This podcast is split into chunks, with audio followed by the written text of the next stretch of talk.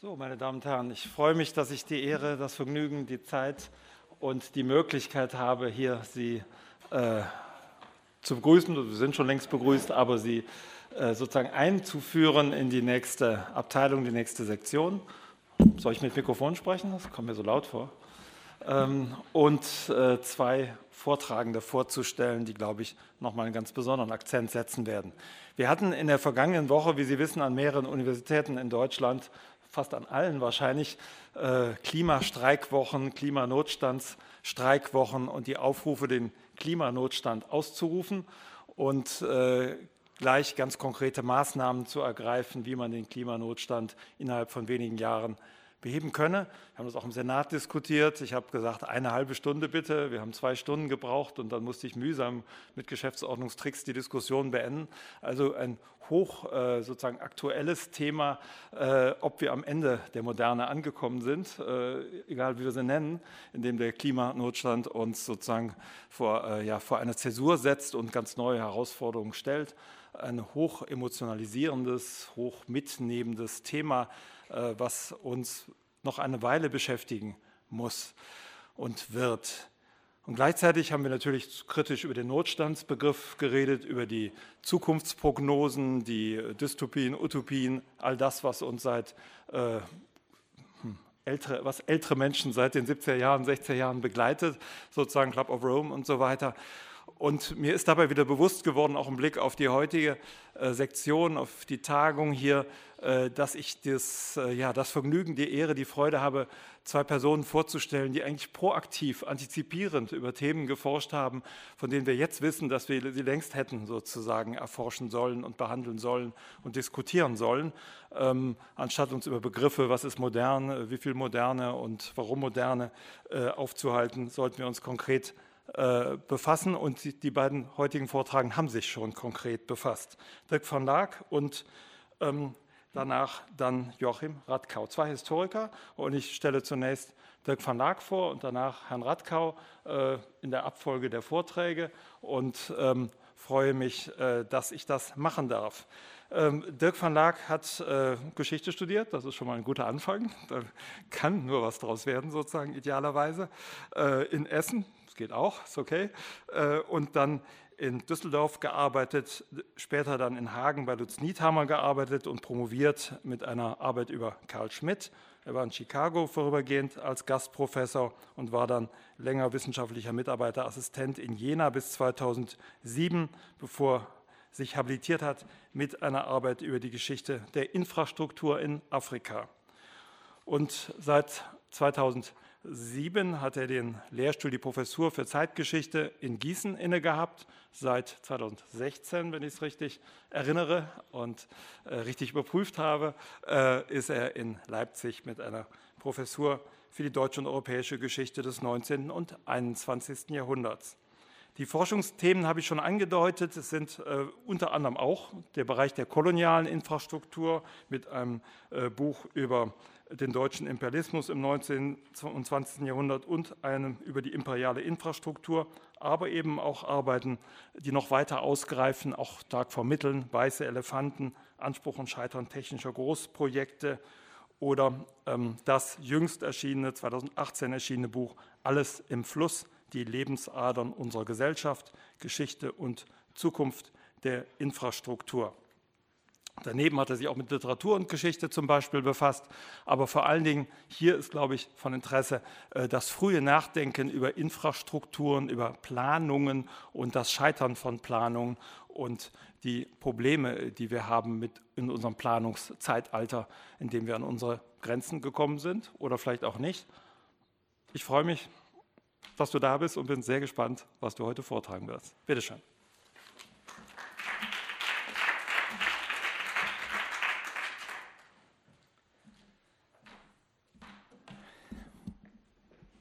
Ja, vielen Dank, lieber Winfried, für diese Einführung.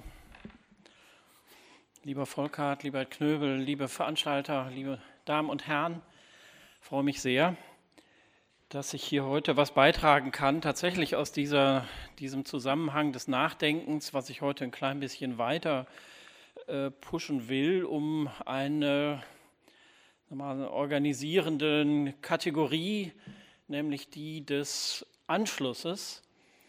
Und das ist gewissermaßen die, die sich aus meinen äh, früheren Forschungen ähm, anbietet, geradezu aufdrängt, aufnötigt. Ich glaube, dass wir jetzt nochmal in den beiden folgenden Vorträgen die Perspektive sehr äh, wechseln zu den vorangegangenen, aber es wird verschiedene Anschlussmöglichkeiten geben. Äh, auch Begriffe werden wieder fallen, die wir heute schon diskutiert haben.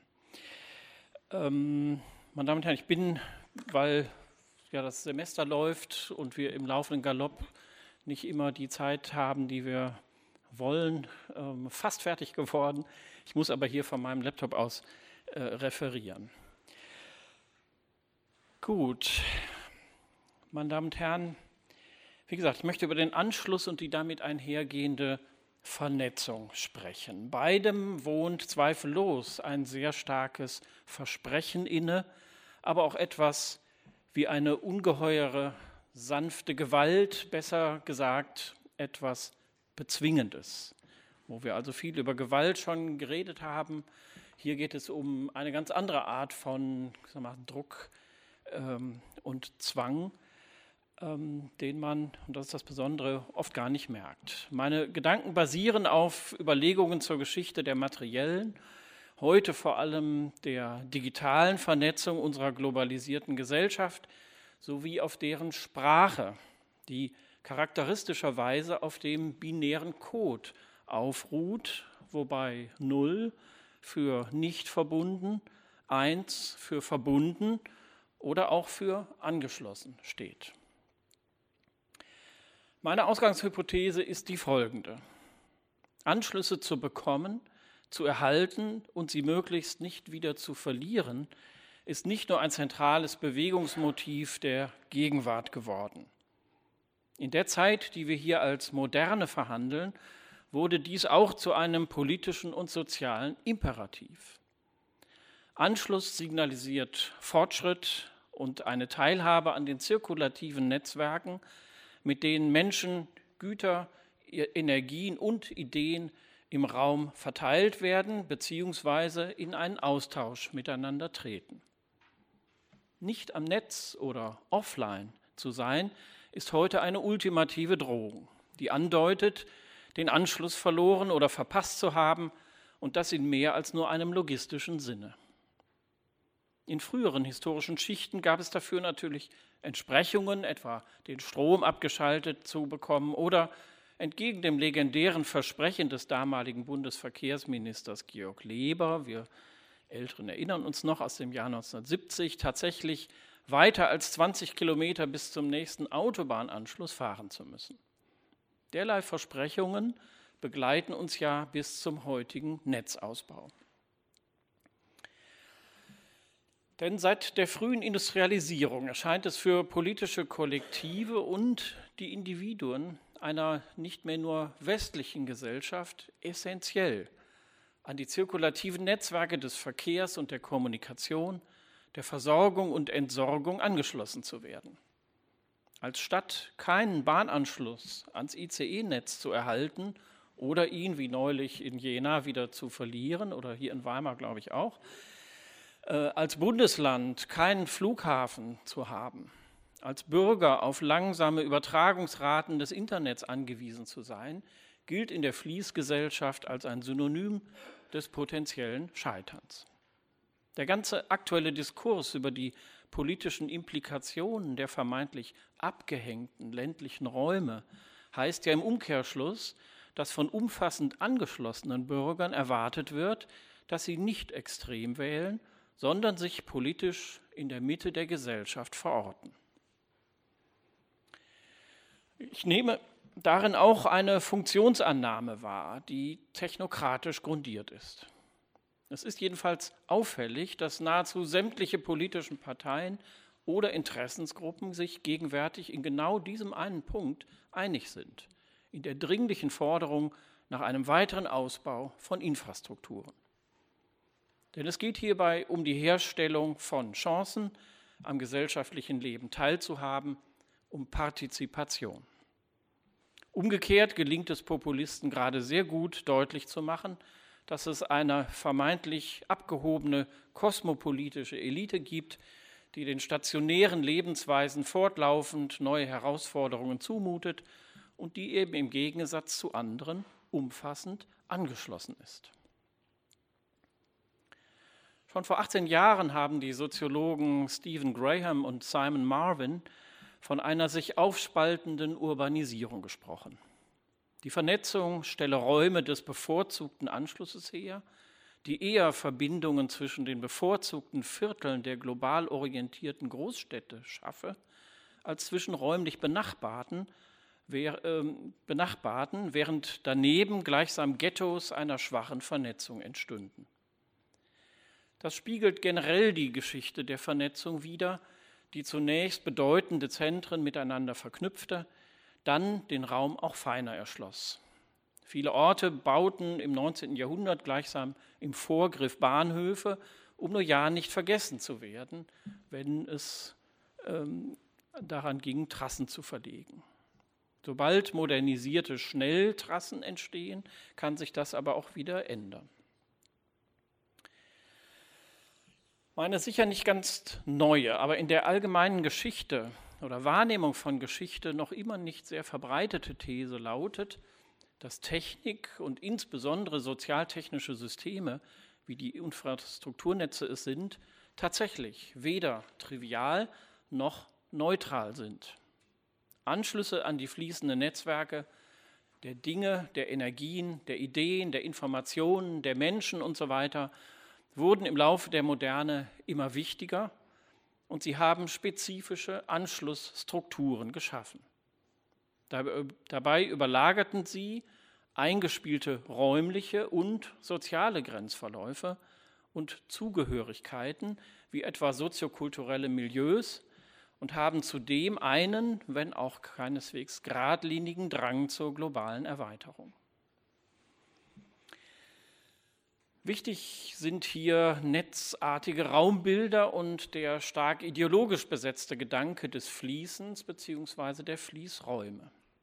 Bei der Rekonstruktion von vernetzten Strukturen sind Schub- und Zugkräfte ebenso gegeneinander abzuwägen wie Trassen und Pfadabhängigkeiten, aber auch klassische Faktoren wie Machtverhältnisse, soziale und räumliche Gegebenheiten, Augenblickskonstellationen, gesellschaftliche Interessenlagen und so weiter.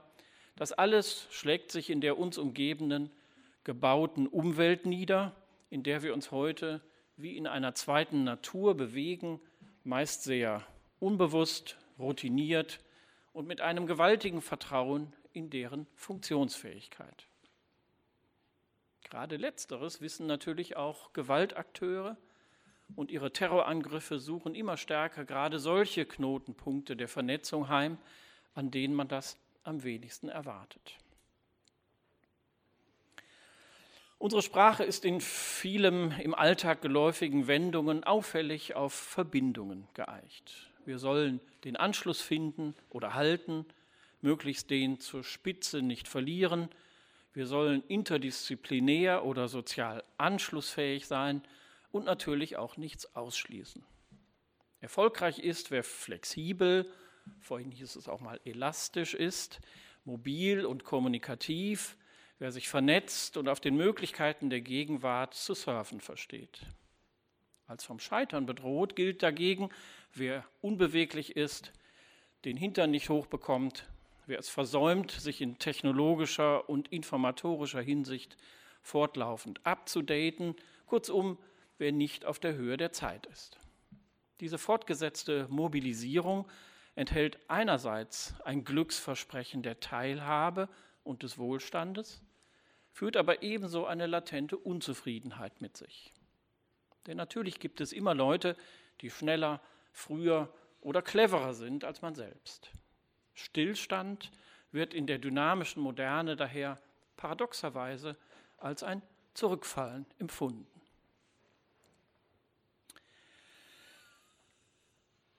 Meine Damen und Herren, mein organisierender Faktor wird im Folgenden eine Wörterbuchdefinition sein.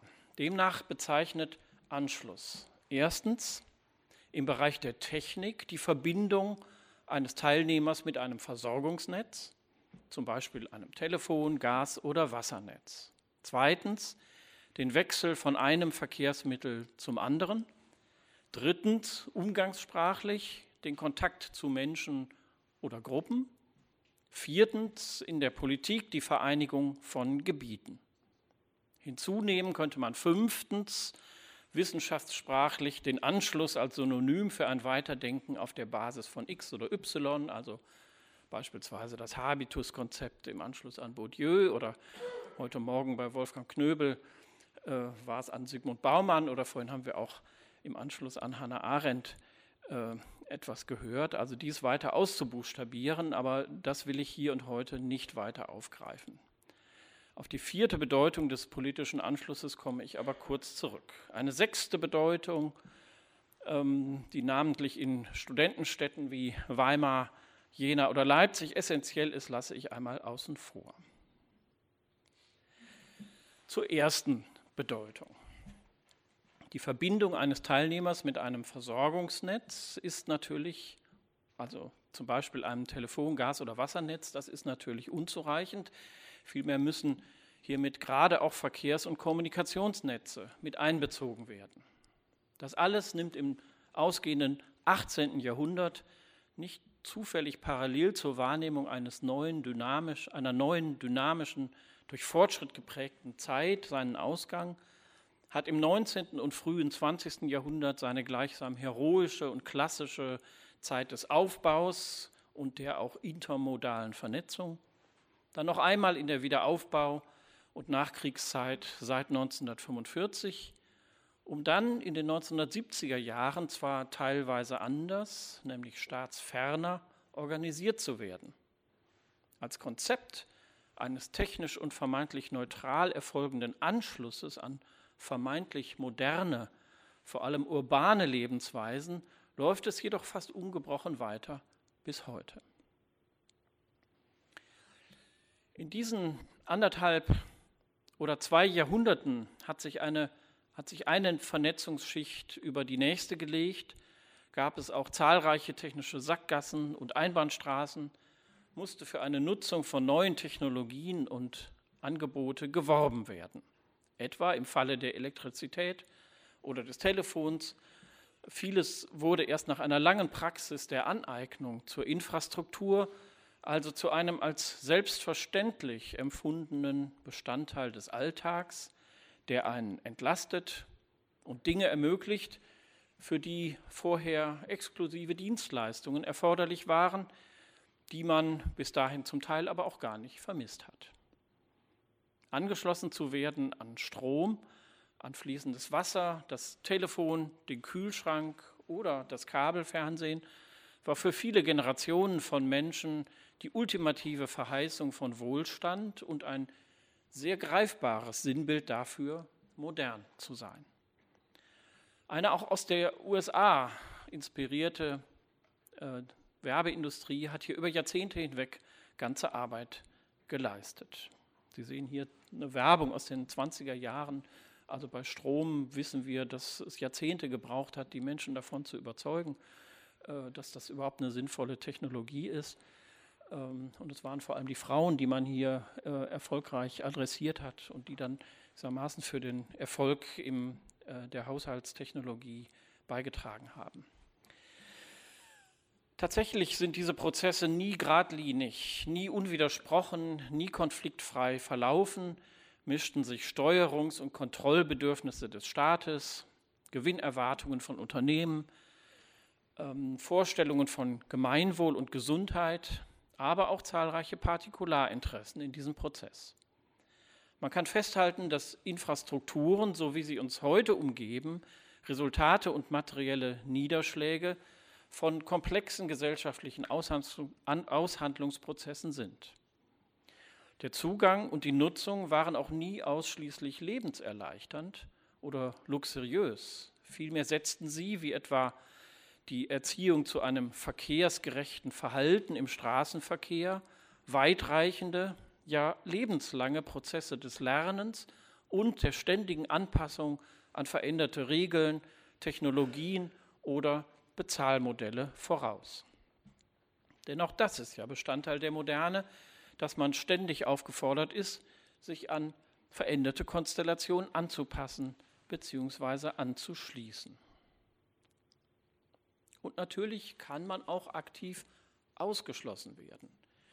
Der Spiegel hat in seiner jüngsten Ausgabe berichtet, dass im Jahr 2017 4,8 Millionen Haushalten in Deutschland eine Stromsperre angedroht wurde und mehr als 340.000 von ihnen am Ende tatsächlich im Dunkeln saßen. Das wurde sinnigerweise nicht am Beispiel sozialer oder finanzieller Schwäche dargestellt, sondern einer psychischen Überforderung. Denn die hält oft einfach nicht mehr Schritt zu all den Aufgaben, die uns täglich gestellt werden. Sinnigerweise gehört es zu den spezifischen Strafen der Moderne, jemanden aus den zirkulativen Netzwerken auszuschließen, in Gefängnissen, Zuchthäusern oder, oder Lagern herauszunehmen, sie dort allenfalls zu gemeindienlichen Zwecken arbeiten zu lassen. Noch aufschlussreicher ist der aktive Ausschluss von sogenannten Gemeinschaftsfremden, wie er im Dritten Reich erfolgte. Juden wurde schrittweise die Nutzung aller Infrastrukturen verboten und sie wurden hierdurch in einen immobilen Zustand der Vormoderne zurückverwiesen. Parallel dazu, auffällig parallel dazu, wurde in der deutschen Gemeindeordnung von 1935 für alle Volksgenossen ein Anschluss- und Benutzungszwang für alle Versorgungs- und Entsorgungsnetze durchgesetzt. Nun aber zur zweiten Bedeutungsebene, zum Wechsel von einem Verkehrsmittel zum anderen. Was das bedeutet, ist anekdotisch sehr treffend in dem Buch von Clark Blaze eingefangen. Der kanadische Ingenieur Sanford Fleming soll im Jahr 1876 in Irland einmal vergeblich auf einen Zug gewartet und dann erst gemerkt haben, dass er sich in einer von ihm falsch kalkulierten Zeitzone befand. Der Zug also längst abgefahren war. Diesen im 19. Jahrhundert nicht unüblichen Vorfall half er fortan zu vermeiden, indem er sich für die Einteilung der Erde in 24 fixe Zeitzonen stark machte. Schlagender kann meines Erachtens nicht verdeutlicht werden, dass sich seit dem 19. Jahrhundert die Logiken der Logistik durchzusetzen begannen und die Welt nicht nur räumlich materiell, sondern auch von zeitlichen Rhythmen neu formatiert wurde. Als kleine Erinnerung daran haben wir uns bis heute zweimal im Jahr an die Sommer- und Winterzeiten anzupassen, die natürlich Zeiten der zweiten, menschengemachten und nicht solche der ersten Natur darstellen. Die Normierung und Synchronisation der modernen Welt, ihre Überformung durch oft abstrakt bleibende Zeichen der Orientierung und der Zeit, ist eine sicher staunenswerte Leistung. Fahrpläne zu koordinieren, aber auch sie zu studieren und sich an Hilfen wie der klassisch abstrahierenden 1933 von Harry Beck entworfenen Karte der Londoner U-Bahn zu orientieren, basieren auf anspruchsvollen Kulturtechniken. Als Mensch, der eben modern sein will, vermag man sich ihnen nicht zu entziehen. Je mehr Anschlüsse es gibt, je mehr nicht nur Verkehrsmittel, sondern auch andere soziotechnische Systeme miteinander verknüpft werden können und müssen, umso anspruchsvoller stellt sich dies dar. Denken Sie nur daran, dass Sie ins Ausland fahren und sich keinen entsprechenden Stromadapter eingesteckt haben. Oder erinnern Sie sich an die freundliche Stimme aus dem Hörer, die Ihnen früher noch persönlich mitteilte, dass unter der von Ihnen gerade gewählten Nummer leider kein Anschluss herzustellen sei. Anschlusssicherung ist denn auch ein Begriff aus der Verkehrsplanung, mit dem Zitat die Sicherung eines reibungslosen Übergangs zwischen einem oder mehreren Verkehrsmitteln beim Umstieg des Fahrgastes auf seinem Verkehrsweg bezeichnet wird. Sie gewährleistet ein pünktliches Erreichen des Fahrziels. Die Anschlusssicherung kann durch moderne Kommunikationsmittel verbessert werden. Zitat Ende. Die Apps der Deutschen Bahn ermöglichen es heute den verspäteten Passagieren, sich selbst eine alternative Verbindung zu suchen. Und endgültig überflüssig wird der Schaffner durch den in der App ermöglichten Komfort-Check-in. Ich weiß nicht, ob Sie das schon mal gemacht haben. So wird in der charakteristischen Sprache moderner Serviceleistungen umschrieben, was Soziologen als Internalis Internalisierung vormals äußerer Zwänge oder als innere Urbanisierung bezeichnet haben. Robert Musil meinte schon 1927, die Stadt sei, Zitat, die einzige Geschwindigkeit, ne, in der Stadt, Entschuldigung, sei die einzige Geschwindigkeit, die man eigentlich noch spürt, die des zu erreichenden Anschlusses, die Hast des Umsteigens und die Unsicherheit des rechtzeitigen Weiterkommens. Zitat Ende. Diese Art des urbanen Unterwegsseins hat sich neben der Kultur des Flanierens, bei der man noch demonstrativ Zeit totschlug, zu einer des Driftens und Surfens fortentwickelt, in der man eben demonstrativ Zeit für rein gar nichts mehr hat. Sie bedarf einer stark selektierenden Wahrnehmung und der Dechiffrierung von rasch vorbeiziehenden Signalen. Warten müssen ist daher zu einer sozial prekären Angelegenheit geworden. Denn es lässt offensichtlich vermissen, was man neudeutsch Konnektivität nennt, das möglichst sanfte Hinübergleiten von einer Tätigkeit in die andere. In, unsere heute, in unserer heute auf Intensivierung unseres Lebens, unseres Erlebens geeichten Lebensweise fällt das immer schwerer, während es umgekehrt immer gebotener zu sein scheint, möglichst zahlreiche Aktivitäten parallel zu schalten. Das sind Feststellungen, die sich wiederum mit einigen der soziologischen Beschleunigungsdiagnosen oder auch Resonanzdiagnosen der letzten Jahre decken, die aber meines Erachtens eben auch von der technischen Basis her gedacht werden müssen.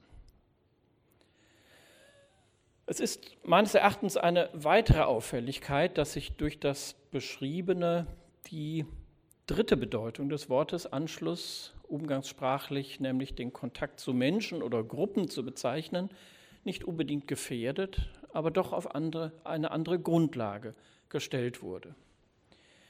Die in Infrastrukturen eingewobenen Möglichkeiten transportieren, emphatisch gesprochen, die Versprechungen der Aufklärung, der Marktökonomie, der liberalen Bürgergesellschaft und so weiter – sodass immer mehr Menschen zwar nicht sofort gleichberechtigt, aber tendenziell Chancengleichheit gleich an der Zirkulation ähm, von Ideen, Menschen, Gütern, Energien teilhaben können.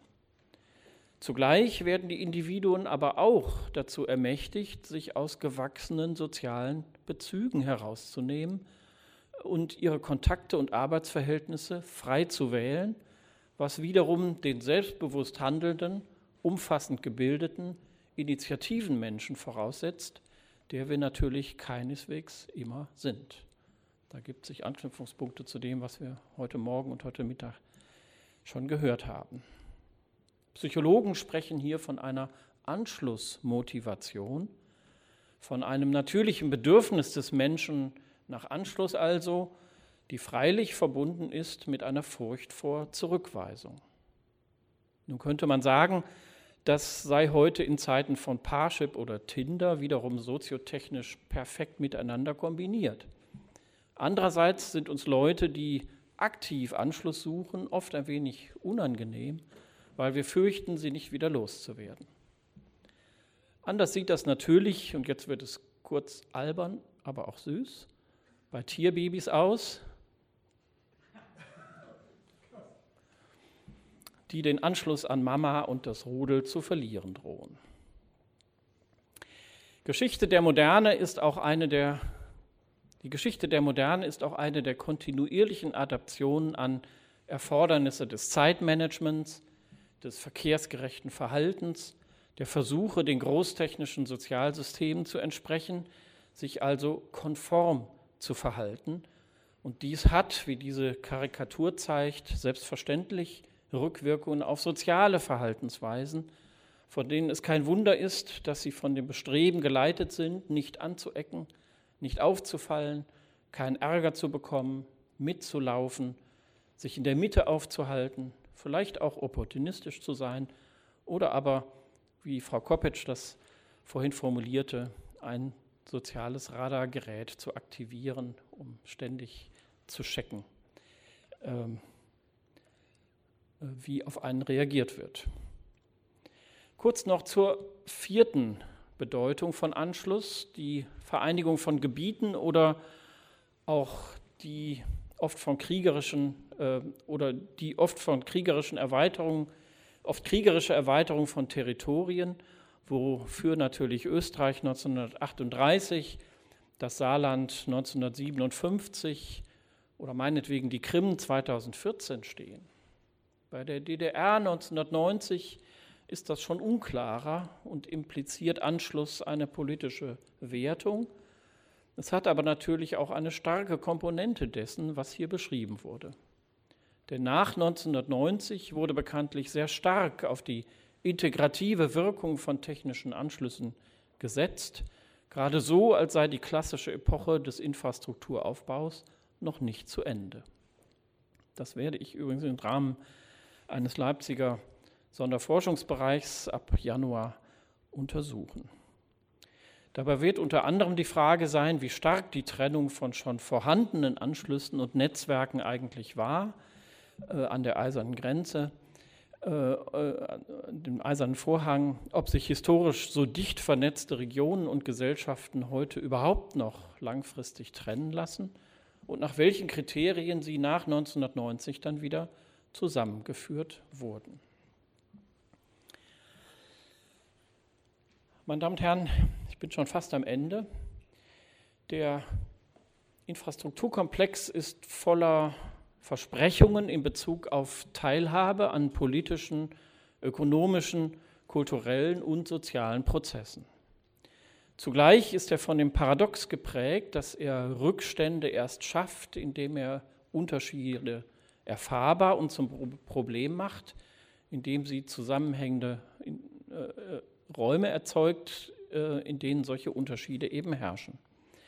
Infrastruktur ist das, was innerhalb von spezifischen Spannungsverhältnissen entsteht und entstanden ist, die charakteristisch sind für das, was wir moderne nennen. Ich will nur einige dieser Spannungskräfte nennen oder nochmal nennen, die Schubkräfte des Anschließens, des Gestaltens, des Kontrollierens, also gewissermaßen äh, top-down Absichten, die sich mit Infrastrukturausbau verknüpfen und die Sogkräfte des Angeschlossenwerdens, des Mitmachens, der Solidargemeinschaft und so weiter, also die Bottom-up-Kräfte, die sich darin zeigen.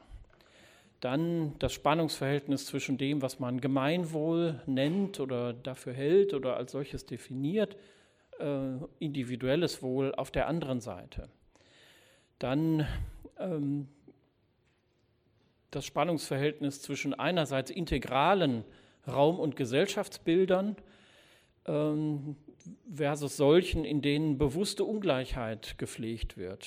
Ein, ein liberales Leuchtturmdenken etwa, ähm, das privilegiert ausgestattete Enklaven der besseren, äh, des besseren Anschlusses äh, und des privilegierten Zugangs äh, ja durchaus favorisiert, um gesellschaftliche Dynamik zu erzeugen.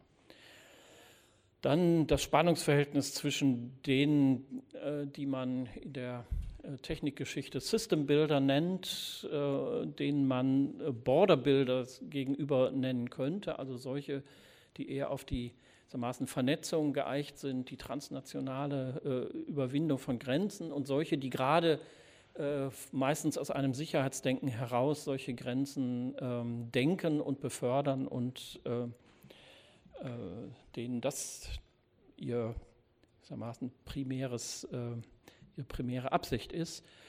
Und schließlich das Versprechen, also die Spannung zwischen dem Versprechen von Gemeinschaft und dem Versprechen von Autonomie, äh, über das wir heute auch schon gesprochen haben. Lassen Sie mich ähm,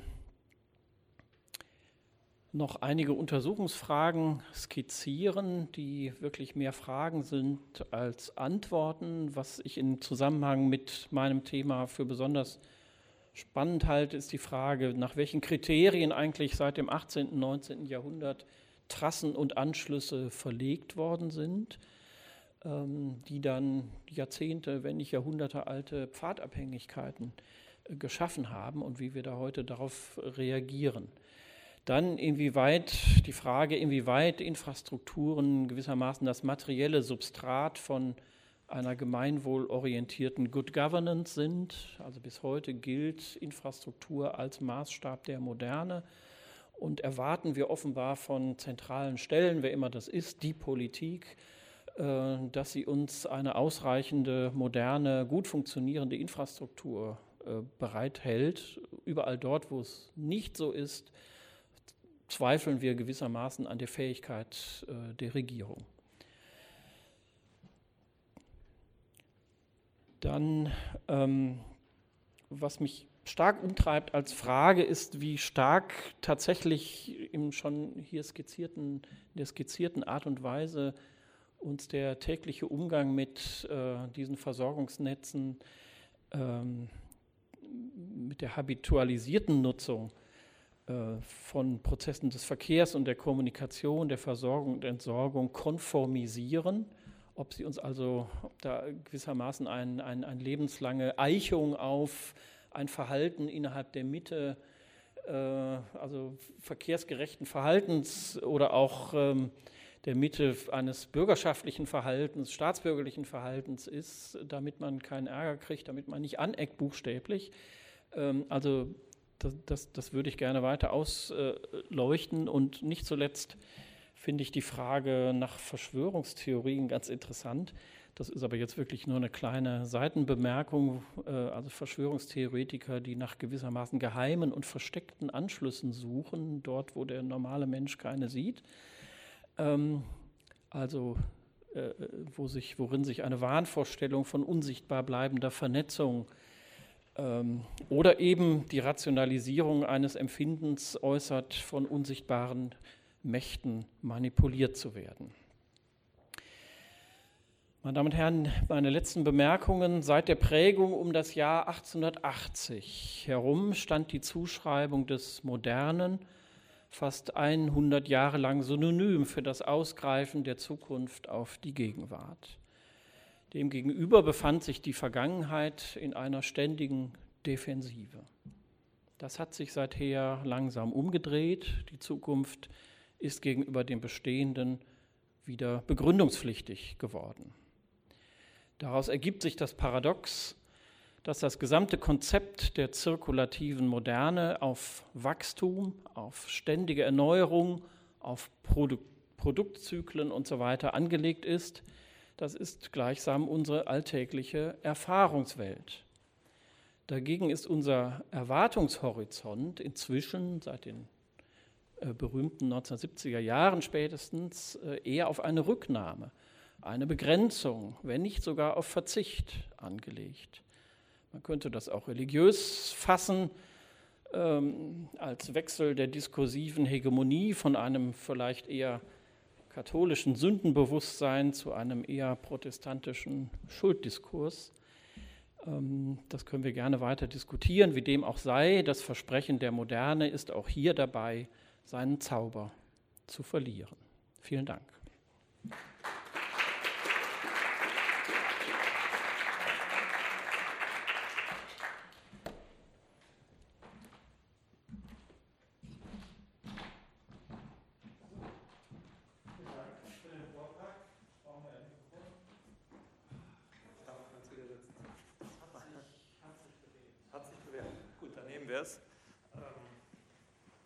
Gehe davon aus, dass Sie was hören. Es funktioniert. Also vielen Dank äh, für die vielen Möglichkeiten, über Anschlüsse nachzudenken und an Anschlüssen zu arbeiten, über die vielen metaphorischen und realen Herausforderungen, die in dem Begriff stecken ähm, und äh, eine ganze Reihe von Fragen auf, auf eigentlich ganz vielen Feldern bieten sich an. Ich will aber äh, ungern starten mit Fragen und würde erstmal Sie bitten, Fragen zu stellen oder die Diskussion aufzugreifen Anschluss zu finden. Bitte schön. Ja, Dirk, vielen Dank. Da du ja noch sozusagen am, am Anfang deines Sonderforschungsbereichs bist, ähm, ich würde auf jeden Fall äh, gucken, was die avanciertere Medientheorie äh, an Forschungsarbeiten geleistet hat. Also das, was man etwas despektierlich die Kittlerjugend nennt. Ähm, also Markus Krajewski, äh, Harun Maye und die Leute, die ja auch hier in Weimar relativ gut vertreten sind, äh, die ja lange schon über äh, Client-Server-Beziehungen und Netzwerktheorien im mediendiskursiven äh, Kontext nachdenken. Und ich glaube, da ist äh, gerade was die Verstromung äh, von Netzwerken angeht, relativ viel zu holen für dich. Ja, vielen Dank. Äh, das kenne ich, äh, äh, das kenne ich weitgehend. Ähm, vor allem, also tolle, tolle Arbeit, die von Sebastian Giesmann aus, aus Siegen. Ähm, ein dickes Werk über die Vernetzung der Welt. Das ist erschöpfend aus der Antike herausgeholt, wie dieses Bild überhaupt entsteht, seit wann man überhaupt vernetzt denkt. Also Spinnenanalogien, äh, auch Verschwörungstheorien geht da auch ein. Ähm, also das ist ein tolles Ding und natürlich die, äh, die auch die Weimarer, gerade die Bauhaus. Ähm, Kulturgeschichte und Kulturphilosophie und Theorie, ähm, die nehme ich natürlich wahr und ich weiß, dass man da in solchen Fragen immer fündig wird. man muss allerdings auch aufpassen, dass man auf dem Boden der Tatsachen bleibt und nicht deren oft sehr suggestive Methodik äh, adaptiert. Gibt es weitere Fragen? Sonst würde ich mich mal ganz kurz mit dem äh, von dir unvorsichtigerweise eingefügten Begriff der Verschwörungstheorie äh, beschäftigen wollen. Das heißt, ich will mich gar nicht beschäftigen. Ich möchte noch mal wissen, wann weiß man, wann etwas eine Verschwörungstheorie ist? Also wann ist es eine Vorstellung von Verbindungen, die in vielen Kulturen durchaus selbstverständlich sind, dass es Verbindungen gibt, die man mit unserem Verständnis nicht erfasst, äh, die in afrikanischen vorkolonialen Kulturen durchaus Teil des äh, Erklärungsmodells von Leben und sind und Anschluss garantieren in gewisser Hinsicht. Und wann fangen wir an, das zur Verschwörungstheorie zu erklären? Ist der Verschwörungstheoriebegriff also ein wissenschaftlich haltbarer Begriff oder ist er nicht so stark wertend, äh, dass äh, die Verschwörungstheoretiker keine Chance mehr haben, als Gegenstand ernst genommen zu werden? Ja, wenn du mich so fragst. Äh, hm. Also ich habe das ja wirklich nur als, als kleines Nebengleis äh, angedeutet, ähm, finde das aber faszinierend. Und natürlich äh, ist die Vorstellung von Verschwörungstheorien ambivalent. Ähm, ähm, also kurz gesagt steckt dahinter die Vorstellung, ja, äh, es sind Verbindungen, die sich nicht beweisen lassen, nicht nachweisen lassen, die irrational sind. Aber natürlich wissen wir aus anderen Gesellschaften und auch aus unserer eigenen, dass, die, dass da natürlich eine Rationalität anderer Art drinsteckt, äh, dass man damit auch durchkommen kann, ähm, dass das ein, ähm, also eine wirkungsvolle Idee ist, die ähm, sich heute besser denn je in die Welt setzen lässt, um damit manchmal kalkulierbare, manchmal unkalkulierbare äh, Wirkung zu erzielen. Insofern ist das realer denn je und es war immer eine, eine Fantasie der klassischen Moderne, dass man Verschwörungstheorien ausrottet, äh, weil sich die, die Rationalität durchsetzt und das wissenschaftliche Denken. Ähm, aber äh, tatsächlich ähm, ist es, glaube ich, gerade umgekehrt, äh, dass immer mehr ähm, solcher, solcher Theoreme in die, in die Welt gesetzt wurden und ja oft sehr wissenschaftlich argumentieren, aber dahinter eine etwas andere Realität aufscheint, äh, Verbindungen aufscheinen, äh, die ich hier natürlich nicht gemeint habe, aber ich würde sagen, es gibt den Zusammenhang, weil, man, weil wir eingeübt wurden, immer mehr in Vernetzungen zu denken ähm, und die ähm, Handlungsketten sagt man soziologisch, äh, immer länger wurden, äh, ist natürlich zwischen Veranlassung und, ähm, und Effekt ein immer längerer ähm, Weg, in, in, in, dem alles möglich passieren kann. das ist uns bewusst, dass alles, was wir heute machen, äh, indirekt nur wirksam wird und durch viele Hände geht. Und das sind Brut, also die Vorstellung allein ist eine Brut, Brutstätte für Annahmen aller Art. Ähm, oft auch sind es nachträgliche Rationalisierungsversuche von Dingen, die man sich anders nicht erklären kann oder will. Äh, ich bin jetzt seit, um das nur zu nennen, seit ein paar Jahren bei der DFG tätig äh, als Gutachter und ähm, weiß daher, dass in Bezug auf die DFG die unglaublichsten Verschwörungstheorien äh, umläufig sind und man kriegt die einfach nicht weg. Also man kann, man, man kann den Leuten tausendmal er, er, erklären, wie, wie banal das eigentlich der Entscheidungsfindungsprozess ist. Äh, es ist immer von schwarzen Listen die Rede und äh, bestimmte Sachen würde die DFG ja sowieso nicht fördern und, und, und sowas. Also äh, da, da, kommt mir das sehr nah und ich kann das auch akzeptieren als ein, ein Modus der Verarbeitung und äh, ja, vielleicht ist auch was dran, wer weiß.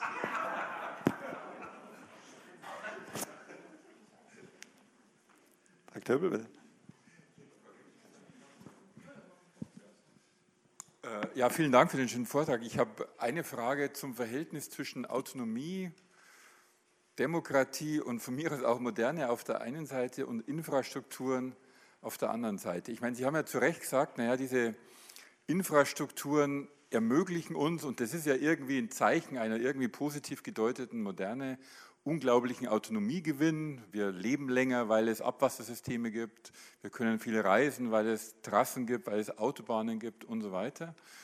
Aber gleichzeitig taucht natürlich das Phänomen auf, je größer diese Projekte sind, umso mehr Nebenfolgen produzieren sie und umso mehr Akteure sind letztendlich irgendwie involviert. Und wir erleben ja momentan zumindest in demokratischen Ländern, dass Großprojekte ja in vielen Ländern zumindest immer schwerer durchsetzbar sind. Und wir hatten ja Anfang der 80er Jahre, als die Debatte um die Atomkraft quasi auf dem Höhepunkt war, ja diese Aussage, Mehrheitsentscheidungen, demokratische Mehrheitsentscheidungen sind in ihren Ergebnissen nur dann akzeptierbar, wenn sie revidierbar sind. Also wir können nachfolgende Generationen also nicht quasi mit Atomkraftwerken quasi zurücklassen, die dann mit dem Müll Jahrtausende irgendwie sozusagen zu tun haben. Hat sich irgendwie was aus Ihrer Sicht in Ihrer Beschäftigung mit diesen Infrastrukturen ergeben, dass sozusagen diese Infrastrukturen zunehmend politisiert werden? Warum werden sie eigentlich zunehmend politisiert? Hat es wiederum mit merkwürdigen Blickrichtungen auf die Moderne zu tun? Nutzt Ihnen der Begriff der Moderne überhaupt irgendetwas, außer dass Sie sagen, ja gut, Großprojekte sind halt irgendwelche modernen Projekte, aber nutzt Ihnen der Begriff selber irgendetwas, um sozusagen hier zur Frage von Autonomie, Selbstbestimmung, Demokratie in Bezug auf Infrastrukturen was zu sagen? Riesenfrage. Ähm, ich glaube, ich von alleine würde ich diesen modernen Begriff nicht unbedingt verwenden ähm, würde ihn aber vielleicht ein bisschen assoziieren mit einer Zeit, in der äh, es sowas wie einen breiten Konsens gab, dass es solcher Einrichtungen bedarf und dass man sie ausbauen darf und dass sich in ihnen sowas wie gesellschaftlicher Reichtum, Wohlstand, ähm, Gemeinwohlorientierung niederschlägt. Äh, gleichzeitig möchte ich auch warnen, je genauer man sich das, die Geschichte anschaut, umso mehr stößt man auf Widerstand von Anfang an. Alle diese Einrichtungen sind immer von Anfang an von Bürgern ähm, auch abgelehnt worden. Sie sind assoziiert worden mit Dingen, die man nicht will, auch gerade mit modernen Dingen. Äh, es gibt einen Widerstand gegen ähm, die äh, den Anschluss an das Eisenbahnnetz, weil man genau weiß, damit kommt äh, die urbane Lebensweise, damit kommen moderne arbeitsteilige Prozesse, damit kommt alles Mögliche an Unschönen, was die Moderne so mit sich führt. Ähm, und das ähm, also sollte man nie unterschätzen und würde sagen, dass ähm, in der Zeit, sagen wir mal, der 50er bis 70er Jahre es eine in, in westlichen Industriegesellschaften einschränkend gesagt es eine außergewöhnliche Zeit des Infrastrukturausbaus war, weil es auch Gelder dafür gab und weil der Staat sehr stark war ähm, und sehr frei, das zu organisieren, weil es natürlich auch um die Überwindung der Nachkriegsfolgen äh, ging und um die, äh, um die Systemkonkurrenz natürlich auch und um ähm, alles mögliche andere an politischen Dingen. Das, äh, das, das hat einen breiten Konsens erzeugt. Seit den wiederum den 70er Jahren lernen die Bürger dazu und äh, es ist ihnen ja auch versprochen worden, dass sie immer mehr beteiligen, sich beteiligen dürfen, dass sie am, am, an, an, politischen Fragen partizipieren dürfen. Sie haben auch gelernt, sich rechtlich zu schützen. Ähm, und das äh, zieht heute Planverfahren ungeheuer in die Länge. Wir erleben das gerade bei dieser, beim Ausbau der, der Stromautobahnen, dieser, dieser gewaltigen Trassen. Da muss jeder äh, also alle 100 Meter müssen da inzwischen erkämpft werden, weil, weil Bürger Einsprüche erheben. Das ist ihr gutes Recht. Ich finde das auch nicht bedenklich, sondern, sondern eigentlich eher ein gutes Zeichen für unsere äh, Demokratie und für das Bewusstsein, das Selbstbewusstsein vieler Menschen, dass sie wissen, wie die Instrumente äh, funktionieren, eigene Interessen durchzusetzen und äh, Planer frustriert das natürlich äh, endlos, weil es äh, langsam, langsam wird und ähm, nicht vorangeht und äh, man sich dann gelegentlich vielleicht auch in diktatorische Systeme zurückfantasiert, äh, wo man nicht auf jeden Einspruch Rücksicht nehmen brauchte. Also ich finde das, ich kann das nicht eindeutig be beantworten. Ich finde aber dieses Feld, was äh, so scheinbar so neutral äh, daherkommt, eigentlich ein unglaublich spannendes historisches Feld zur Untersuchung von, von, von alltäglichen Konflikten im Planungsbereich, dann im Aneignungsbereich, dann im Bereich der, der Reparatur, manchmal auch des Rückbaus. Ähm, also es ist eine unglaublich reichhaltige Geschichte, in der sehr viel von zentralen gesellschaftlichen Werten, Wertverhandlungen mit drinstecken. Ja, sehr einleuchtend. Man kann ja fast vermuten, ne, dass nur gegen das Angeschlossensein die Leute sein können, die sich angeschlossen schon fühlen, aber in einer anderen Infrastruktur, in einer älteren. Ne? Aber mein, mein meine Frage, ich bin irgendwie hängen geblieben beim ganz anderen Punkt, nämlich mit der Anschlussmotivation und der Peinlichkeit, die da entstehen kann, äh, wenn man das zu explizit werden lässt in sozialen Situationen. Ne? Man irgendwie too much ist, es zu, zu deutlich zeigt, dass man Anschluss äh, sucht. Und ich habe mich gefragt, ob es dieses Charmoment eigentlich noch gibt in den sozialen Netzwerken, die sozusagen Konnektivität und ständiges Auf Sendung sein und äh, maximale Anschlussmotivation verlangen. Also gibt es da auch noch sozusagen so eine soziale Bremse da drin oder ist das durch die äh, technologische Vermittlung aufgehoben?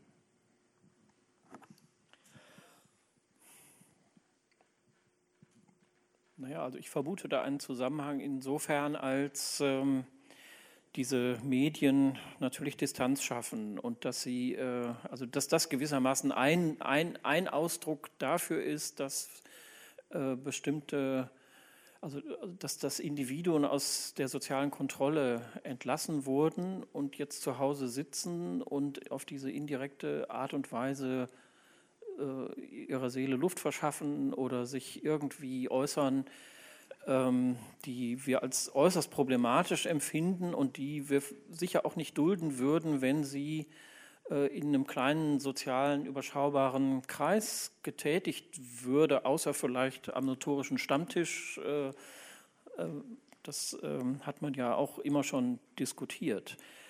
Ähm, aber ähm, also ich sehe darin gewissermaßen einen, einen charakteristischen Ausdruck der Prozesse, die eben durch Infrastrukturen ermöglicht werden. Man löst sich, man kann sich, wenn man will, herauslösen aus den Nahbeziehungen der sozialen Kontrolle und äh, natürlich auch der sozialen Wärme.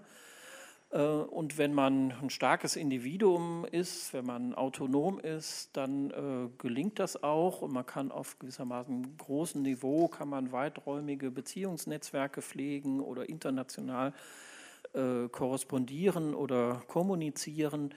Ähm, alles wunderbar, sofern man gewissermaßen die, die, die psychische Ausstattung dafür hat äh, oder einen gewissen Bildungsgrad oder, oder dergleichen. Ähm, aber es kann auch ganz in andere Richtungen ausschlagen. Und, äh, und meine Vermutung wäre, dass diese Phänomene dazugehören.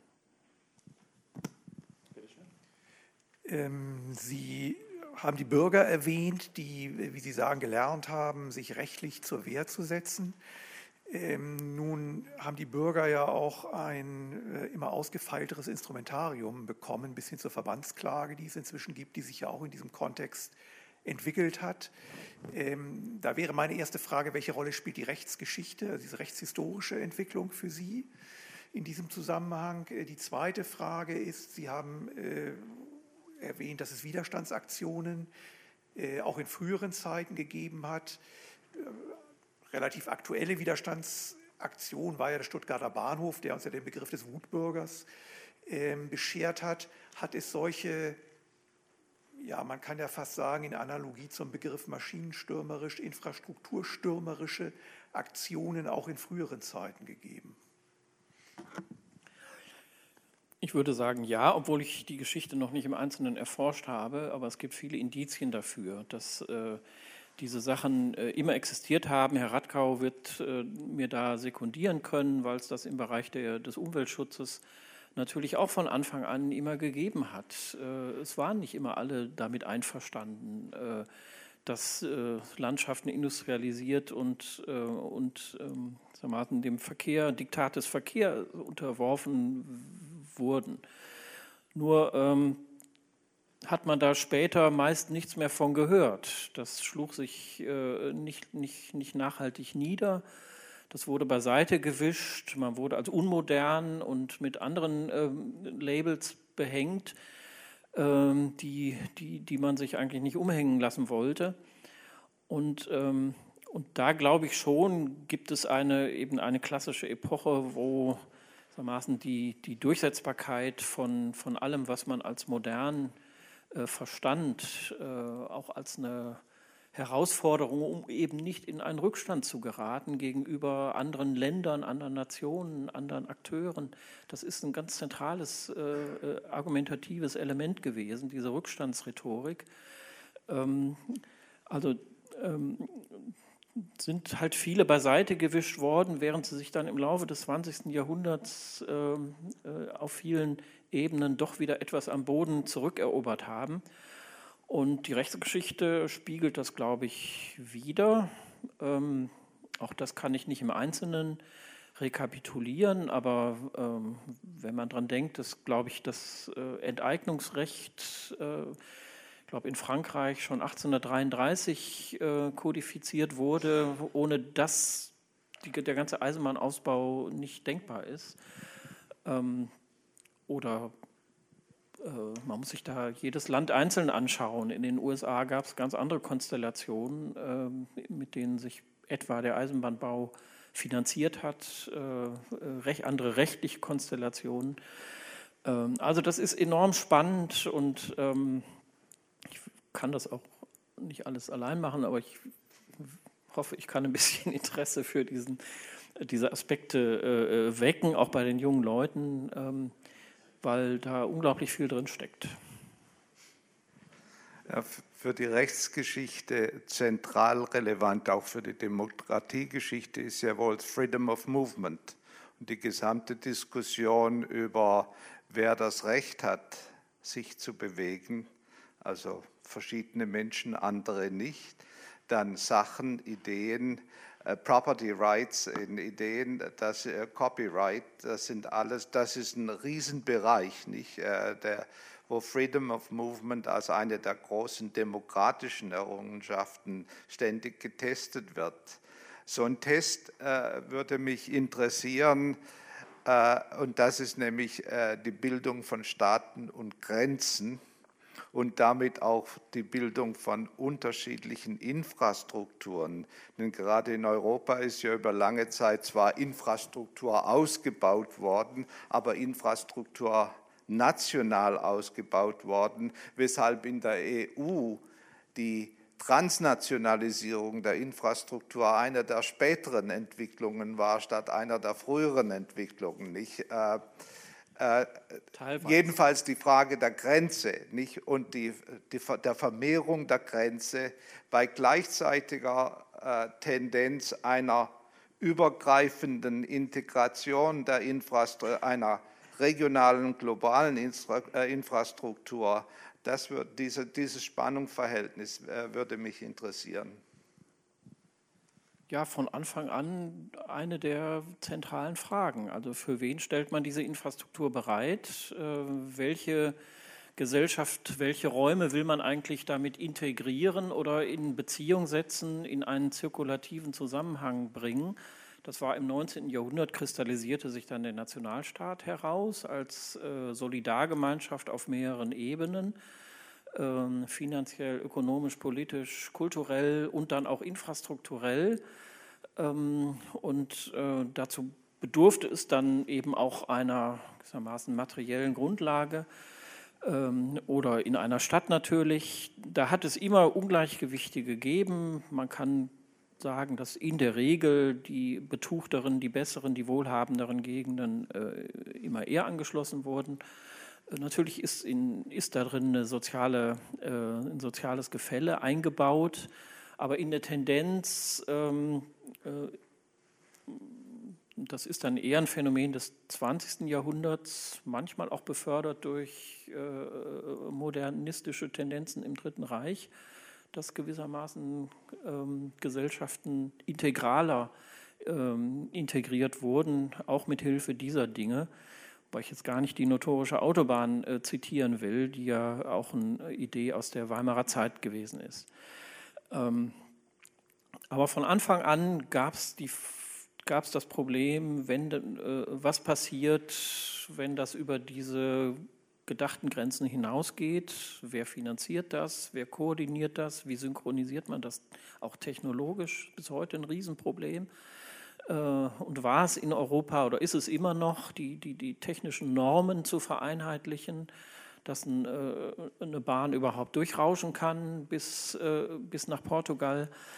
Ähm, und ähm, Gleichzeitig lagert sich darüber schon im 19. Jahrhundert eine andere Art der, der, der auch der Rhetorik. Das ist, diese, das ist diese kosmopolitische Weltfriedensrhetorik, die äh, auch mit der Eisenbahn zunächst verknüpft wird, dann mit dem Telegraphen, dann mit, den See, mit der Seeverkabelung, dann mit der, äh, äh, äh also praktisch mit jedem neuen ähm, äh, mit jeder neuen technischen Erfindung werden so Weltfriedensideen äh, wieder, äh, also wieder aufleben gelassen. Ähm, und wenn Sie an das frühe Internet denken, da war das genauso. Alles wird wunderbar, wenn die Menschen nur miteinander in Kontakt treten, sich persönlich kennenlernen, miteinander kommunizieren, dann bricht gewissermaßen die Frieden und Wohlstand für alle aus. Wir erleben, dass es so nicht ist. Und äh, so haben auch nie die, diejenigen argumentiert, die von einem Sicherheitsstandpunkt aus denken. Denn es gibt ja immer solche, die gewissermaßen äh, eine, ähm, eine emphatisch, äh, einen emphatischen Optimismus in sich tragen äh, und solche, die einen notorischen Pessimismus in sich tragen. Und für die Pessimisten, die äh, Sicherheitsbedenken immer über alles stellen, war dieser Infrastrukturausbau von Anfang an eine hochproblematische Geschichte. Ähm, die haben also überall Gefährdungen gesehen, die haben überall gesehen, dass Menschen miteinander in Kontakt kommen, die das nicht sollen. Die haben überall äh, gefährlichen Verkehr gesehen, die haben Gesundheitsgefährdungen gesehen. Und all das sind ja auch reale Gefahren. Ja, allein die, die, die Verbreitung von Pandemien durch den Luftverkehr in den 20er Jahren, das ist ein reales Problem. Ähm, aber ähm, auch da ist es schwer, generalisierbare Aussagen zu treffen, sondern da muss man an, den, an die Einzelfälle ran und äh, kommt zu unglaublich spannenden Geschichten. Ja, vielen Dank. Herzlichen Dank für die Anschlüsse und vor allen Dingen für, den, äh, ja, für die Nutzung eines Begriffes zur Erschließung einer ganzen Welt und mehrere Epochen gleichzeitig, die, glaube ich, eine ganze Menge Anregungen gegeben hat und äh, auf die wir gleich vielleicht nochmal zurückkommen, wenn es um die Umweltbewegung geht. Nochmal herzlichen Dank für den Vortrag und bis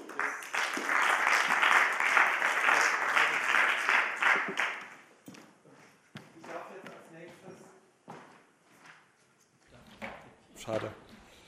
Ähm, ich darf als nächstes Herrn Radkau vorstellen für den nächsten Vortrag. Ich freue mich sehr, noch einmal, Herr Radkau, dass Sie hier sind.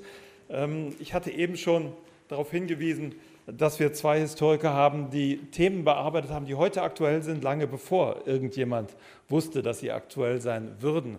Äh, und das gilt für Herrn Radkau, glaube ich, in ganz besonderer Weise. Herr Radkau hat auch wieder Geschichte studiert bei Fritz Fischer und dort auch promoviert, also bei einem der ganz großen Namen, äh, der sich sozusagen unsterblich in die deutsche Geschichtswissenschaft eingeschrieben hat, durch die von ihm äh, sozusagen äh, mit Namen belegte sogenannte Fischer-Kontroverse. Herr Radkau hat dann weiter sich habilitiert bei Hans-Ulrich Wähler in Bielefeld und hat über die Atomwirtschaft unter anderem, hat seit 1981 dann als Professor für Neue Geschichte an der Universität Bielefeld gelehrt und geforscht. Und hier von vornherein, anders als die Sozialgeschichte der Zeit, glaube ich, äh, die Umwelt, über die Technikgeschichte auch die Umweltgeschichte mit einbezogen, die Geschichte des Naturschutzes, äh, auch den Zusammenhang zwischen, wie das so schön ausgedrückt, zwischen Technikgeschichte und mentaler Erfahrung äh, im nervösen Zeitalter. Er hat sich befasst, wiederum auch später noch mit der Atomwirtschaft in Publikationen, ähm, was in einem Land wie Thüringen, wo die Atomwirtschaft ja irgendwie mit der Wismut äh, noch nicht ganz vom Tisch ist, äh, auch wenn sie im Westen als solche gar nicht so präsent ist, äh, was im Land wie Thüringen also nach wie vor ein aktuelles Thema ist. Und er hat sich, Herr Radka, auch mit der Geschichte der Zukunft befasst. Insofern hat er am Ende das gemacht, äh, was er am Anfang eigentlich schon immer gemacht hat, nämlich die Geschichte der Zukunft nochmal äh, in den Blick genommen und Bilanz gezogen dessen, ähm, was hier getan wird. Insofern äh, zwei Historiker, die wirklich ähm, ja, als Historiker über Zukunft nachdenken und das eigentlich machen, was Wissenschaftler machen müssen. Und Herr Radkau, das ist mir wirklich eine große Freude und Ehre, dass Sie hier sind und dass Sie hier einen Vortrag halten und über Umweltbewegungen sprechen werden. Vielen Dank.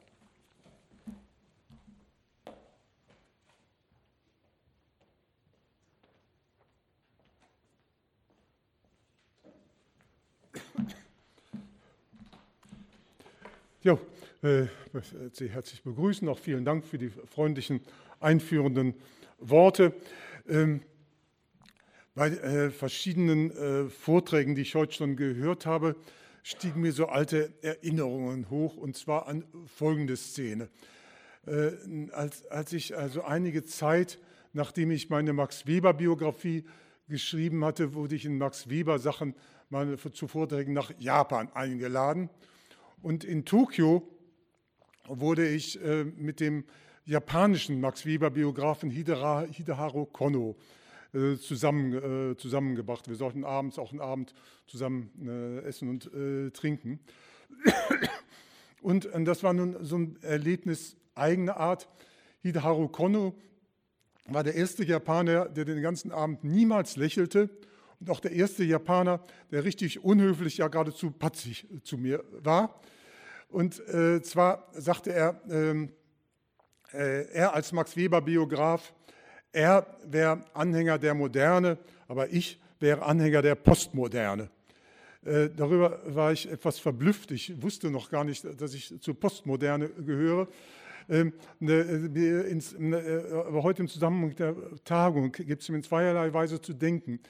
Erste Frage, die Begriffe Moderne und die Begriffe Postmoderne sind ja nicht im Grunde zu ziemlich ähnlichen Zeiten so allgemein in Umlauf ge gekommen. Ich habe da Verschiedenes gehört auf dieser Tagung, aber manches ging so in diese Richtung. Also besteht da vielleicht so ein dialektischer Zusammenhang, äh, Postmoderne auch so als äh, Fremdbezeichnung.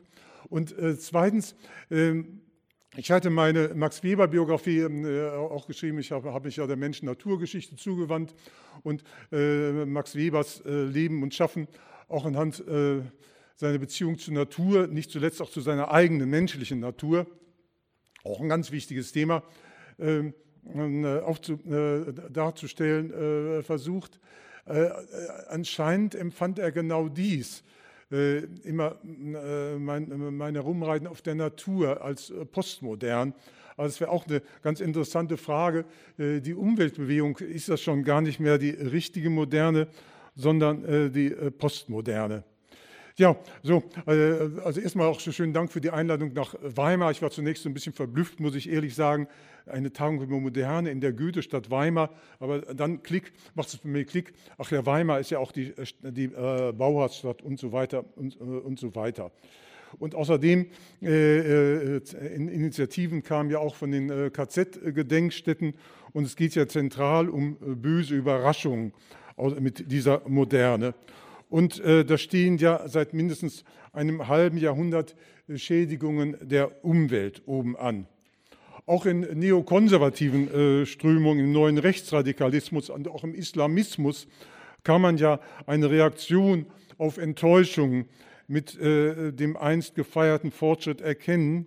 Demgegenüber ist äh, die weltweite Umweltbewegung, denke ich, wohl das verheißungsvollste, äh, der verheißungsvollste Lerneffekt aus diesen Enttäuschungen. Nicht? Und eben diese hm, Lernprozesse sind ja auch ein Thema dieser Tagung, wie ich aus dem Vorspann äh, gelernt habe.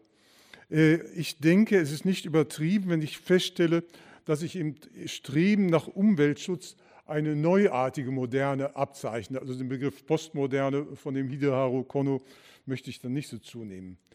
Die Zukunft ist ja ein zentrales Motiv der Moderne. Beim Thema Moderne und Zukunft äh, denke ich besonders an meinen äh, langjährigen äh, Kollegen äh, Reinhard Koselleck, insbesondere an seine Essaysammlung äh, Vergangene Zukunft von 1979. Er hat mich darin bestärkt, dass der Historiker, um die Menschen früherer Zeiten zu verstehen, nicht, immer, nicht nur immer tiefer nach Ursprüngen, nach Ursprüngen der Ursprünge buddeln darf, sondern sich auch in einstige Zukunftsvorstellungen hineinversetzen muss. Aus dieser Einsicht äh, ging meine Geschichte der Zukunft hervor. Doch vielleicht habe ich zu seinen Lebzeiten Hemmung äh, gehabt, ein solches Buch zu schreiben. Denn es ist ein Opus gegen die Kosellecksche Art, an dieses Thema heranzugehen. Auf geschichtstheoretischer Basis konstruiert er Großepochen, für des Zukunftsdenkens. Bis zum 18. Jahrhundert hätten die Menschen in der Vorstellung eines ewigen Kreislaufs gelebt. Dagegen seit dem frühen 19. Jahrhundert sei Zukunft etwas als etwas ganz Neues gedacht worden. Dieser Approach erscheint mir in zweierlei Hinsicht anfechtbar. Erstens, meiner Ansicht nach erfordert das Zukunftsdenken historische Detailforschung. Der Zukunftshistoriker muss in den Quellen auf Entdeckungen gehen. Es ist kein Thema für Großtheorien zur Geschichte.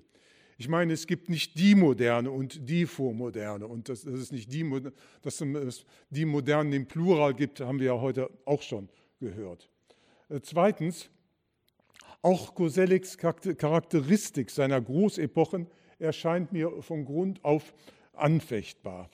Der Althistoriker Christian Mayer, ein alter Freund von Kosellex, äh, äh, er versicherte mir, auch in früheren Epochen seien sich viele Menschen durchaus dessen bewusst gewesen, dass die Zukunft Ungeahntes bescheren kann, nicht nur Wiederholungen alter Geschichten.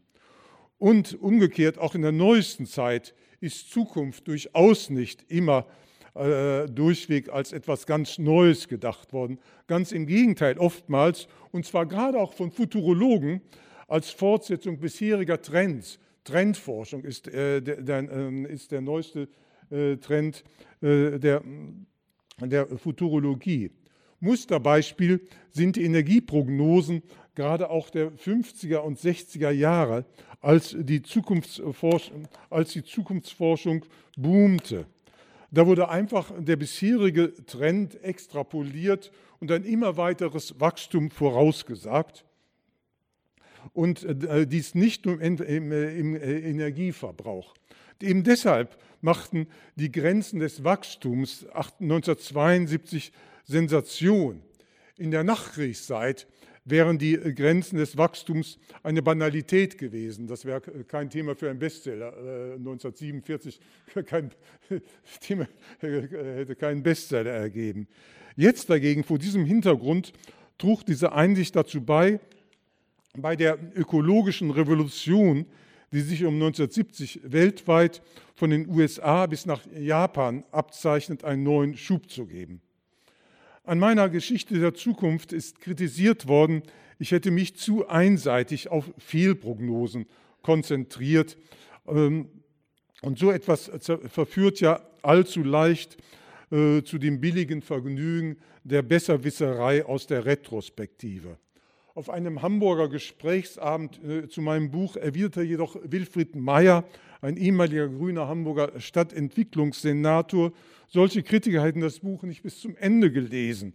Die Pointe sei im Schlusskapitel, neunten Kapitel, die, dass bei Umweltfragen doch eine relativ gute Chance für die Prognose bestünde, da dort Naturgesetze hineinspielten. Das sei meine heimliche Meistererzählung.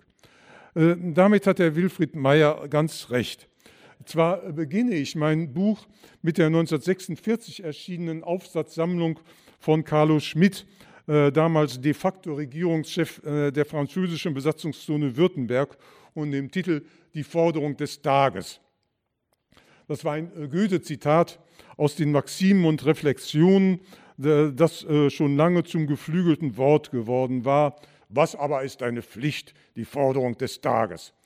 Nach den trügerischen Zukunftsproklamationen des tausendjährigen Reiches, das ja nur ganze zwölf Jahre gedauert hat, und im Anblick der zerstörten deutschen Städte war das in der Tat das Gebot der Stunde. Da blieb ja gar nichts anderes übrig. Doch die Zeiten ändern sich. Bloße Tagespolitik reicht auf die Dauer nicht aus. Insgesamt ist klar zu erkennen, dass die Vorsorge für die Umwelt den bisherigen Höhepunkt des politischen Zukunftsdenkens darstellt. Beim Thema Umwelt droht die Zukunftsgeschichte aus allen Nähten zu platzen. Äh, ich muss gestehen, mir fiel es da gar nicht leicht, mich kurz zu fassen, um nicht Ärger mit dem Verlag zu bekommen. Ähm, doch wie weit bekam die Umweltbewegung ihre Impulse tatsächlich aus Sorgen um die Zukunft und wie weit eher aus eklatanten Missständen der Gegenwart und wie weit spielten beide Impulse ineinander oder auch gerade nicht. Dieser Frage ist das Schlusskapitel meiner Geschichte der Zukunft gewidmet. In der Überschrift habe ich das Thema als ein noch zu erkundendes Spannungsfeld der Umweltbewegung genannt. Und auch jetzt, drei Jahre nach der Abfassung des Buches, bin ich mit dem Thema noch nicht fertig sehe da verschiedene offene Fragen, die ich an Sie zur Diskussion weitergeben möchte. Äh, beim Schreiben des Buches wurde mir bewusst, dass bereits meine früheren historischen Arbeiten viel steckengebliebene Ansätze zur Zukunftsgeschichte enthielten, gerade auch zur Zukunft in Umweltfragen. Das gilt besonders für meine Forschung zur Geschichte der, der Atomwirtschaft, zur Wald- und Holzgeschichte und zur Geschichte der Umweltbewegung. Äh, äh, diese drei Zugänge möchte ich äh, kurz skizzieren. Ich komme ja wie Dirk van Laak auch von der Technikgeschichte her und ähm, äh, seine weißen Elefanten, die geplatzten technischen Zukunftsvisionen, gehören zu meinen äh, Lieblingsbüchern. Deswegen äh, finde ich es auch eine richtig schöne Idee, uns zusammen hier aufs Podium zu setzen. Also erst, erster Punkt. Als ich in den frühen 1970er Jahren mit meinen Recherchen zur Nukleargeschichte begann, für einen Historiker eigentlich völlig, ein völlig verrücktes Unternehmen, begann meine erste Entdeckung, bestand meine erste Entdeckung darin, dass es die zivile Kerntechnik, von der in den 50er Jahren so viel geschwärmt wurde, äh, realita äh, zu jener Zeit noch kaum gab. Die Geschichte der Kernenergie fiel mir bis in die 60er Jahre in der Essenz eine Geschichte der Zukunftserwartungen war. Das bestimmte dann die Gesamtgliederung äh, des dicken Buches, äh, zunächst die spekulative Phase, äh, dann die Schaffung vollendeter Fakten. Eben deshalb konnte man in das friedliche Atom so viele Wunschträume hineinprojizieren, weil es damals nicht Gegenwart, sondern Zukunftsvision war. Die Anfänge der Anti-AKW-Bewegung dagegen fallen genau in jene Zeit, als die ersten Großkraftwerke gebaut wurden, die Atomkraft zur Gegenwart wurde. Das gab mehr und mehr Menschen den Anstoß, argwöhnisch, äh, argwöhnischer die Risiken äh, zu prüfen, wenn da wirklich in einiger Entfernung äh, wirklich so ein Klotz gebaut wurde. Auch da ist zu bedenken, das nukleare Risiko war zu der Zeit, als sich die Anti-AKW-Bewegung ausbreitete, noch ein weithin hypothetisches Risiko. Kein katastrophaler nuklearer Störfall stand vor Augen.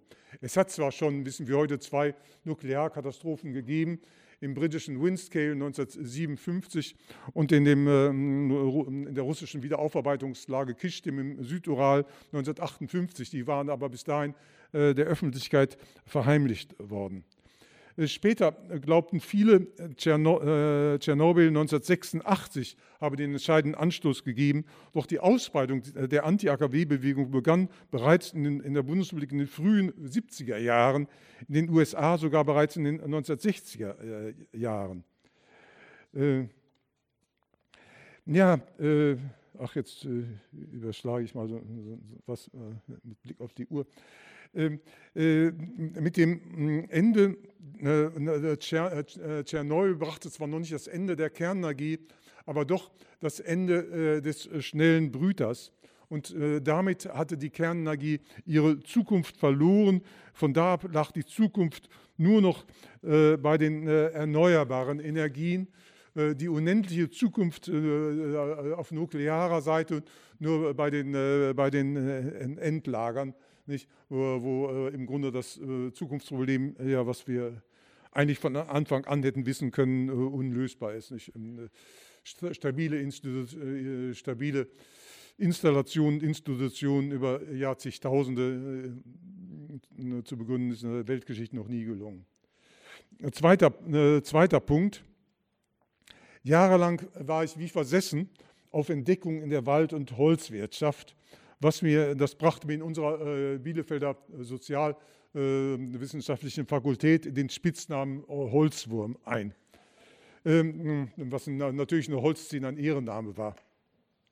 Da stürzte ich mich in eine Kontroverse mit Forsthistorikern, die im Gefolge des berühmten Werner Sombart die These vertraten, Ende des, 19, des 18. Jahrhunderts habe Deutschland und äh, weiten, weiten, Teilen Europas der äh, rapide Niedergang als Folge der, einer katastrophalen Holzverknappung gedroht.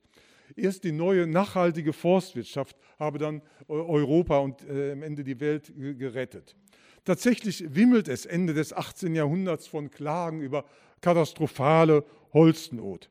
Dagegen wurde durch, Archivstu äh, dagegen durch Archivstudien in äh, diversen Regionen, ich habe ein ganzes Pro Projekt gemacht, äh, fand ich heraus, dass diese Klagen zu einem Gutteil interessengebunden waren und die, Lage der, äh, die aktuelle Lage der Holzversorgung so, so desolat gar nicht war. Daraus entstand die Holznotkontroverse. Dafür finden Sie heute im Internet sogar einen ganzen Wikipedia-Artikel. Da können Sie Näheres nachlesen, auch über meinen äh, äh, Gegenspieler, den Rolf-Peter äh, Rolf -Peter Sieferle. Doch äh, Volker Hauf, der Vertreter der Bundesrepublik in der Brundtland-Kommission der 80er Jahre, in ihrem Report Our Common Future die Zauberformel Sustainable Development, nachhaltige Entwicklung in die Welt setzte, äh, zu dem ich zeitweise guten Kontakt hatte, der hat mich auf eine ganz neue Pointe gebracht bei einer Extrapolation damaliger Entwicklungen Ende des 18. Jahrhunderts in der weiteren Zukunft, da seien die Warnungen vor großer Holznot sehr wohl berechtigt gewesen. Da sei, insofern sei der Holznotalarm um 1800 ein historischer Augenblick der Hellsicht gewesen, worauf der Siegeszug der Kohle die Menschen wieder in einen 200-jährigen Tiefschlaf eingelullt habe. Äh, äh, bis äh, zur Wiederentdeckung der Grenzen des Wachstums. Bäume benötigen zum Wachstum bekanntlich ganze Menschenalter. Daher ist das Baumpflanzen, wie Sie wissen, das Musterbeispiel einer gegenwärtigen Aktion für die Zukunft, die in manchen Fällen erst die Nachkommen erleben. Im Grunde ist das bloße Pflanzen eher ein symbolischer Akt. Denn damit ein guter Wald entsteht, ist es mit den Baumpflanzen allein nicht getan. Vielmehr, vielmehr muss eine kontinuierliche Obhut über die heranwachsenden Bäume folgen. Als symbolischer Akt diente es besonders in, jenen, in solchen Ländern, wo Umweltengagement nicht ohne Risiko war, jedoch gegen Baumpflanzen nicht gut einzuschreiten war. Das gilt für die späte DDR, aber auch für äh, Kenia mit seiner Green Belt Movement. Der deutsche Begriff nachhaltig, zu diesem Thema wird ja morgen Anna Webse reden, sie ist noch nicht da, nicht? Ähm, äh, eine, äh, eigentlich eine gute alte Freundin von mir, ähm, stammt aus der Forstwirtschaft des späten 18. Jahrhunderts. Das Wuppertal-Institut suchte stattdessen in seinem eindrucksvollen Werk Zukunftsfähiges Deutschland 1996 in einer erweiterten Neufassung 2008, das von dem, einst so, von dem sonst so spöttischen Spiegel als grüne Bibel gerühmt wurde, statt nachhaltig den Begriff zukunftsfähig in Umlauf zu bringen. Ich finde es bemerkenswert, dass trotz der breiten Wirkung äh, dieses sehr lesenswerten Buches äh, der zunächst eher, sich der zunächst eher altmodische Begriff nachhaltig gehalten hat. Das könnte daran liegen, dass dieser Begriff nachhaltig noch besser Zukunft mit Gegenwart verbindet, mit dem Aufruf zum Erhalten einer äh, bestehenden lebensnotwendigen Umwelt. Aber das können wir morgen auch mit äh, Anna Webse gut äh, diskutieren, die viel mehr dazu weiß. Dritter Punkt. Als ich an ähm, das Buch Die Ära der Ökologie heranging, das im Verlagsvertrag auf 350 äh, Seiten begrenzt war, jedoch ohne dass der Verlag Murte auf 782 äh, Seiten dann äh, anwuchs, schwelgte ich zunächst in der bunten Fülle der Beobachtungen, ohne mich schon auf eine bestimmte Pointe festgelegt zu haben. Das muss ich offen gestehen. Vielmehr kam es mir geradezu als eine Erleuchtung, dass die Umweltbewegung nicht nur eine einzige Geschichte, ein dominantes Master Narrative, sondern eine Mehrzahl von Geschichten umfasst. Doch nach vielen zeitweise verwirrenden Funden kam ich immer wieder zu dem Schluss, dass man äh, das moderne Umweltbewusstsein am besten als eine neue Aufklärung begreift, nicht als bloßen Ausfluss von Ängsten und ebenso wenig als Produkt bestimmter Ideologien und Interessen und auch nicht der, der Logik eines bestimmten Diskurses. Also gerade in Bielefeld war Diskursgeschichte zeitweise äh, äh, große Mode, äh, besonders äh, bei solchen Historikern, die keine handschriftlichen äh, Akten lesen äh, können, sondern nur gedrucktes le lesen können. Entschuldigung, die, diese boshafte Zwischenbemerkung. Eine, Domi eine, Dominanz, der, eine Dominanz der Angst entsteht eher durch den Eindruck der Medien, mit ihrem Hang zur Panikmache. Besonders merkwürdig und denkwürdig fand ich, wie um 1980 auf die bisherige Dominanz der Anti-AKW-Bewegung die allgemeine Sorge über das damals behauptete Waldsterben und dann über die Klimaerwärmung folgte. Da rückte schlagartig die Kohle ins Visier, damals noch die einzige realistische Alternative zur Kernenergie. Das widersprach vollkommen einer Logik des Diskurses und widersprach auch einer einseitigen Fixierung der Umweltbewegungen, man müsste äh, eigentlich immer im Plural nehmen, auf ein bestimmtes Ziel. Diese innere Spannung der Umweltbewegung scheint in der Literatur, oder irre ich mich noch, merkwürdig wenig beachtet worden äh, zu sein. Also ich selber, ich habe die erste Fassung meiner Atomwirtschaft 1983 herausgebracht, fiel mir irgendwie in der Zwickmühle. In einer Weise war ich mehr und mehr äh, zum Kritiker der Atomkraft geworden. Andererseits damals war die Kohle die einzige reale Alternative. Aber da äh, tönt schon der Waldsterben und der Kli äh, Klima, äh, Klimaalarm. Nicht? Das war so eine richtige Zwickmühle, weswegen ich eigentlich damals noch so liebäugelte mit Alternativen innerhalb äh, der, mm, äh, der Kerntechnik, was manche Anti-AKW-Kämpfer entsetzt hat. Bemerkenswert mm, finde ich überdies Folgendes. Die Umweltbewegung entstand in einer Zeit, als zumindest in der Bundesrepublik, nicht in der DDR, die aufreizend sichtbare Luft- und Wasserverschmutzung nachgelassen hatte. Aus aktuellen Impulsen allein ist die Umweltbewegung nicht zu er erklären. Daher würde ich heute zu der Pointe neuer Aufklärung noch die andere Pointe setzen. Die Umweltbewegung war in vieler Hinsicht eine Zukunftsbewegung. Doch zugleich war sie von Anfang an eben auch eine Gegenwartsbewegung, was in der einschlägigen Literatur oft zu wenig beachtet wird.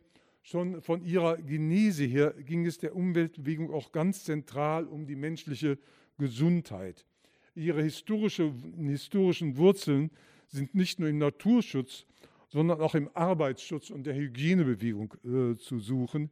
Innerhalb der Wissenschaft wurzelt sie mindestens so sehr in der Toxikologie wie in der, in, in der Ökologie. Rachel Carsons äh, Silent Spring, der stumme Frühling 1962, nicht die Vision eines Frühlings ohne Vogelgezwitscher, da die Vögel einem durch Herbizideinsatz hervorgerufenen Insektensterben zum Opfer gefallen sind. Das war das Gründeropus äh, des äh, US-amerikanischen Environmentalism. Äh, der Silent Spring konzentrierte seine Polemik auf das Herbizid DDT, das gerade noch in den 50er Jahren als Rettung vor der Malaria in Feuchtgebieten gefeiert worden war, wie äh, jedoch, wie Rachel Carson ausführt, am Ende der Nahrungskette auch den Menschen äh, schädigt. Als sie den stummen Frühling schrieb, war sie bereits todkrank an Krebs. Die Krebsangst, die um 1960 nach dem medikamentösen Sieg über die Infektionskrankheiten zur neuen Grande Peur geworden war äh, so in dem äh, französischen Buch von Claudine Herzlich und Janine Piret. Äh, diese Krebsangst ist wohl ein nicht, unmittel, ein nicht unwesentlicher Hintergrund der aufkommenden Umweltbewegung. zeitweise habe ich sie sogar für das dominante Motiv gehalten, aber das sehe ich inzwischen nicht mehr so. Aber es ist gewiss nicht der einzige Anstoß. das Streben nach gesunder Ernährung, gesunder Lebensweise was es übrigens auch schon seit äh, der Jahrhundertwende ganz stark gab, wurde frühzeitig zu einem Hauptstrom der Umweltbewegung. Heute äh, äh, Streben nach Bioernährung ist ja heute sehr allgemein verbreitet, sogar in Supermärkten schon anzutreffen. Als ich mich selber mal fragte, auf welche Weise ich frühzeitig Sympathie für Umweltinitiativen gewonnen habe, wurde mir bewusst, bewusst, dass ein Hauptursprung wohl der ist, dass ich stets begeisterter Radfahrer war, dass ich äh, nie in meinem Leben auch nur einen Moment erwogen habe, den Führerschein zu machen und dass ich mich daher äh, zunehmend über den wachsenden Automobilismus mit seinem Lärm und seinen Abgasen ärgerte das war nicht Zukunft, sondern das war Gegenwart und da ging es um Lebensqualität, Lebensqualität das neue Zauberwort der frühen 1970er Jahre. Als Daniel Cohn-Bendit, der Star der Pariser 68er, in der Folge von Rot zu Grün wechselte, geschah dies nach eigener Aussage unter der Devise nicht Politik für die Zukunft machen, sondern für heute.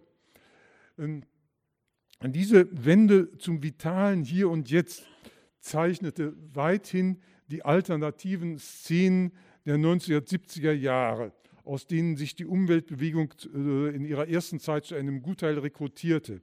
Die neuerliche Transition Town Bewegung ist ganz von diesem Bestreben geleitet, hier und jetzt etwas zu machen, statt nur zu reden und zu planen.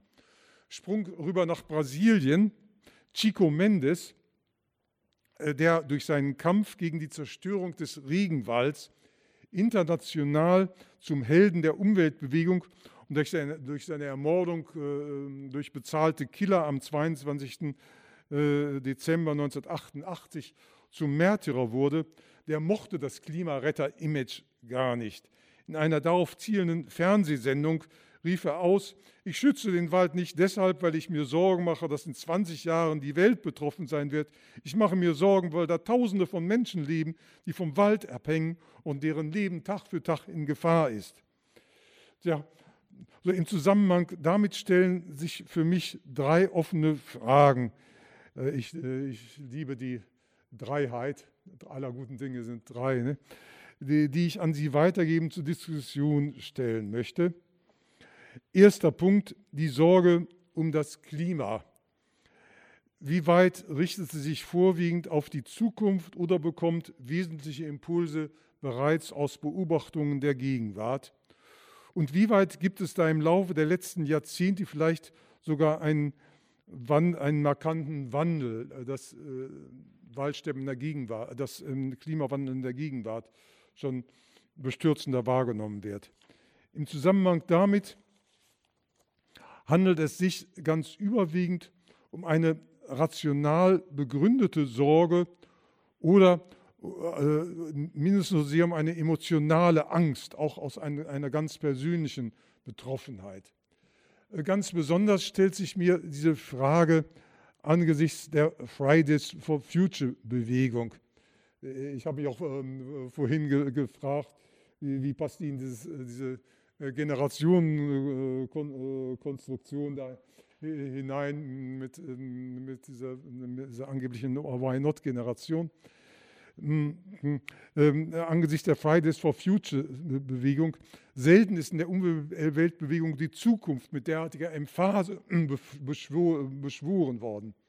Ich gestehe, dass mich die ziemlich abrupte und rasante Ausbreitung der Bewegung seit der zweiten Hälfte des letzten Jahres überraschte weil der Klimawandel nicht schon seit, nicht schon seit über 30 Jahren ein Alarmthema der Medien, mussten dann nicht schon längst Ermüdungserscheinungen einsetzen, ist das Thema hautnah genug, äh, um Medien massenhaft zu mobilisieren. Ähm, vorwiegend aus den Medien scheint sich diese Jugendbewegung, äh, finde ich, äh, nicht erkl erklären zu lassen. Ähm, äh, ich, übrigens, äh, ich habe einen Mann im Allensbach Meinungsforschungsinstitut und ich bin da also zu, zum Thema Meinungsforschung über das Denken über Klimawandel, also äh, mit einer immensen Fülle von Umfragen überschüttet worden, aber ein merkwürdig ähm, ver, ver, verwirrendes Bild. Oder erklärt es sich in erster Linie aus dem Charisma von Greta Thunberg, zumal bis dahin in der deutschen Umweltbewegung im Vergleich zur US-amerikanischen äh, äh, der Mangel an charismatischen Führungsgestalten geradezu auffällig ist. Nicht die äh, äh Grünen, immer schienen sie vorübergehenden äh, Charismatiker oder Charismatikerin zu haben. Man, äh, dem Baro, mal, mal, Petra Kelly, aber all das, all, das, all das ist geplatzt. Hm, das mir gerade von Max Weber hier kommt, nicht von dem stammt der Begriff des charismatischen Führers, richtig äh, auffällig, äh, wie, wie, sehr es an solchen Führern in der deutschen Umweltbewegung fehlt. Immer wieder habe ich mit meiner,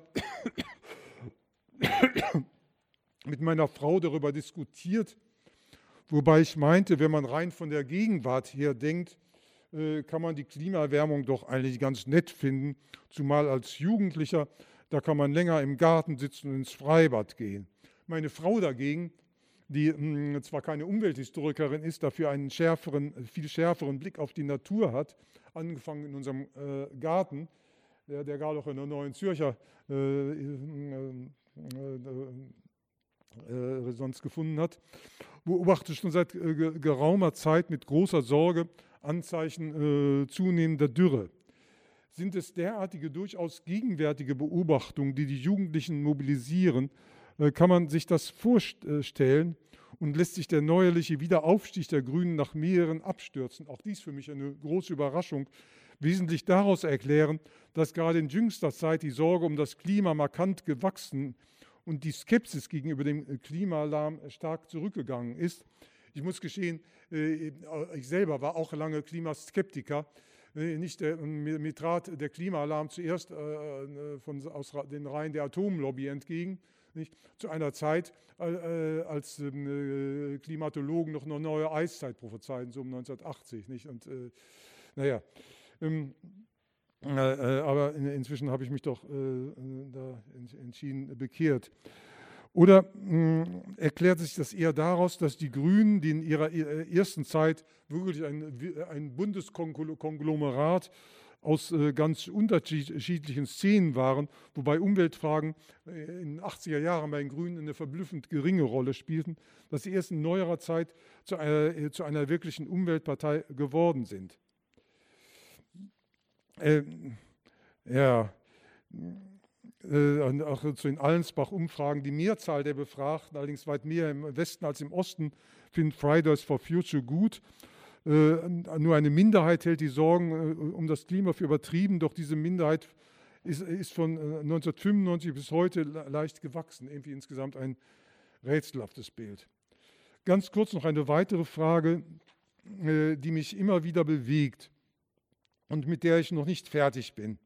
In meinen Publikationen habe ich bislang die Bedeutung apokalyptischer Zukunftsängste eher heruntergespielt, obwohl ich in einem äh, erweckten Pfarrhaus aufgewachsen bin. Äh, die äh, Grünen sind aus solchen Ängsten überwiegend nicht hervorgegangen. Und Rudolf Barrow, das ist ja auch einer der Gründerväter äh, der, der, Grünen, der aus der DDR geflüchtete Barrow, wurde mit seinem Hang zur Apokalypse einst äh, innerhalb der Grünen kritisiert.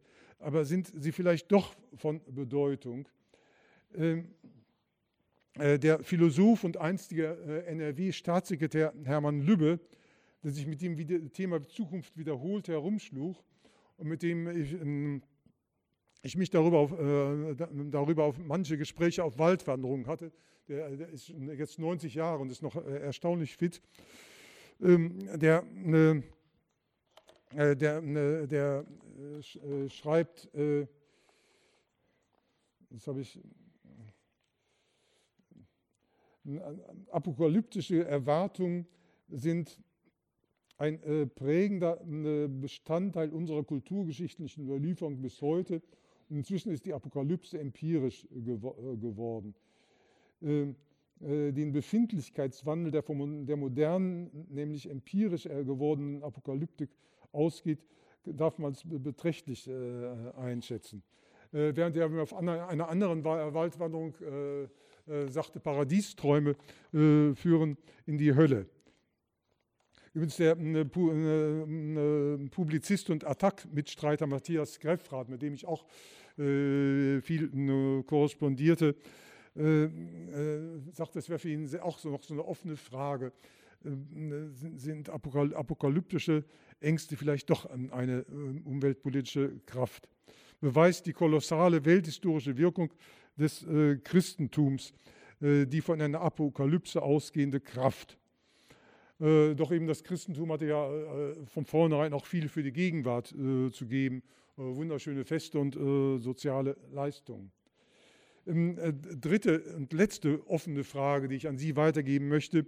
Wie weit ist die umweltbewusste Öffentlichkeit in jüngster Zeit allzu stark auf den Klimawandel fixiert, droht diese Fixierung von anderen wichtigen Fragen abzulenken und droht sie die Umweltbewegung zu spalten. Nicht, das ist auch die äh, Auffassung von Josef Reichholf, einem publicity-wirksamsten äh, äh, Ökologen, der sich äh, sehr ärgert ähm, äh, über diese Fixierung auf den Klimawandel und auch auf Kosten von Landschaftsschutz und anderem und so. Das will ich nicht weiter zitieren, sonst wird es ja alles zu lang werden.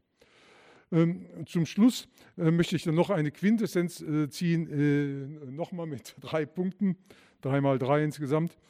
Ähm, ein entscheidendes Kriterium für die Bewertung von Prognosen besteht meiner Auffassung nach darin, ob sie von der Gegenwart ablenken oder vielmehr zu einem scharfen Blick auf die Gegenwart führen.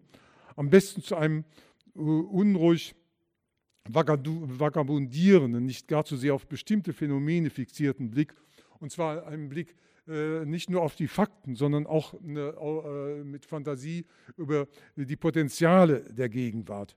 Prognosen, die von der Gegenwart ablenken, halte ich für schädlich und ebenso solche Zukunftsvisionen, die zu einer grundsätzlichen Geringschätzung des gegenwärtigen politischen Alltags äh, und letztlich zu einem politischen Desinteresse führen. Zweitens, äh, Nachgedanken zu dem einstigen, heute fast vergessenen Alarm um das Waldsterben Anfang der 1980er Jahre, der später oft als Muster eines falschen Ökoalarms äh, verspottet wurde und, wie mir scheint, dem Umweltschutz letztlich geschadet hat. Ich habe das in meiner Ära der Ökologie ausgeführt. Mir scheint es nicht als ratsam, hypothetische Risiken der Zukunft und um ein solches handelt es sich beim Waldsterben als akute Katastrophen der Gegenwart auszugeben und entsprechenden Alarm zu schlagen. Vor dem Hintergrund der Zukunftsgeschichte erscheint mir die Auffassung fraglich, nur durch akuten Alarm, nicht durch Zukunftsprognosen werde etwas in Bewegung gesetzt. Drittens, ganz zum Schluss eine Mahnung des Philosophen Schopenhauer in seinen Aphorismen äh, zur Lebensweisheit, die mich schon vor, äh, vor, äh, vor 60 Jahr, vor über 60 Jahren als Schüler beeindruckten. Zitat, ein wichtiger Punkt der Lebensweisheit besteht in dem richtigen Verhältnis, in welchem wir unsere Aufmerksamkeit teils der Gegenwart, teils der Zukunft widmen, damit nicht die eine uns die andere verderbe. Viele leben zu sehr in der Gegenwart, die Leichtsinnigen, andere zu sehr in der Zukunft, die Ängstlichen und Besorgnissen. Auch Schopenhauer selbst war sehr ängstlich. Selten wird einer das gerechte Maß halten. Ja, schade, dass ich dieses Wort erst nach Publikation meiner Zukunftsgeschichte entdeckte. Äh, heute will ich es als Motto darüber setzen. Ich danke Ihnen.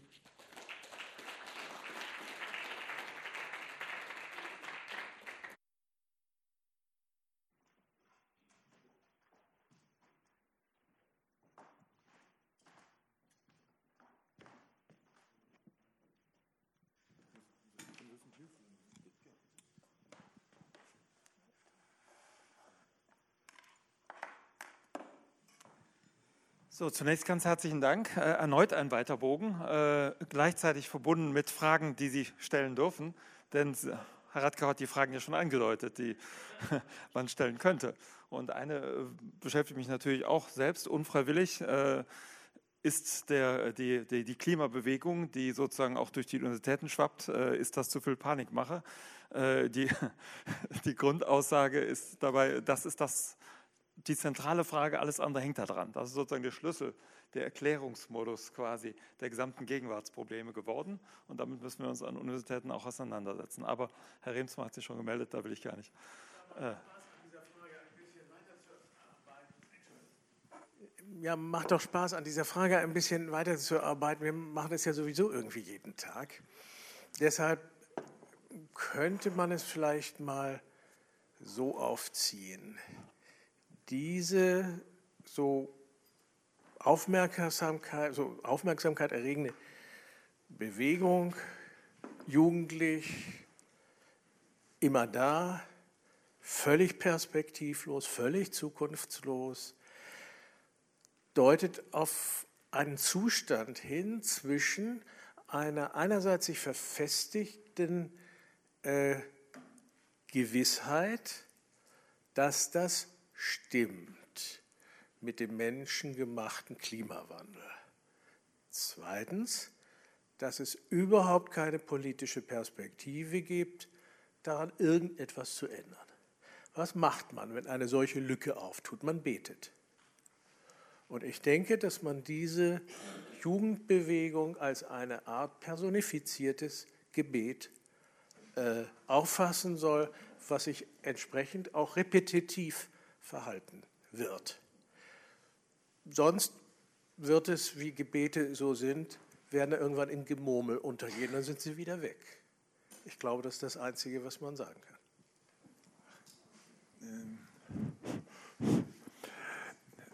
Herr Riemsmar, äh,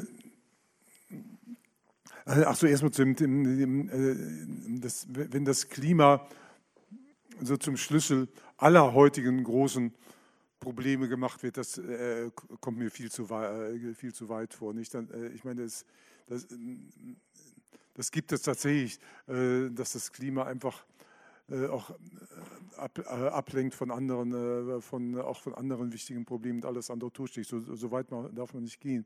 Aber nun diese heutige, diese neue Jugendbewegung, also ich selber habe mich so gelegentlich auch da, da rein gemischt, einfach aus Neugier, um den mehr äh, kennenzulernen. Äh, zeitweise war ich auch so etwas skeptisch, wenn die gute Greta, Thunberg sagte, alles muss sich ändern. ähm, ich meine, man muss auch bestimmte Prioritäten setzen, bestimmte konkrete Ziele setzen. Wenn man einfach sagt, alles muss anders, anders werden, dann ändert sich gar nichts, denn man kann nicht alles auf einmal machen. Andererseits, meine, wenn man so, wenn man so diese Fridays for Future Bewegung so äh, anguckt in verschiedenen Städten, äh, oft stellen sie durchaus auch äh, sehr, sehr konkrete Forderungen. Nicht? Es ist deswegen diese Bewegung mit, mit einem Gebetsritual zu vergleichen, wird mir als ähm, Pauschalurteil doch äh, zu weit gehen.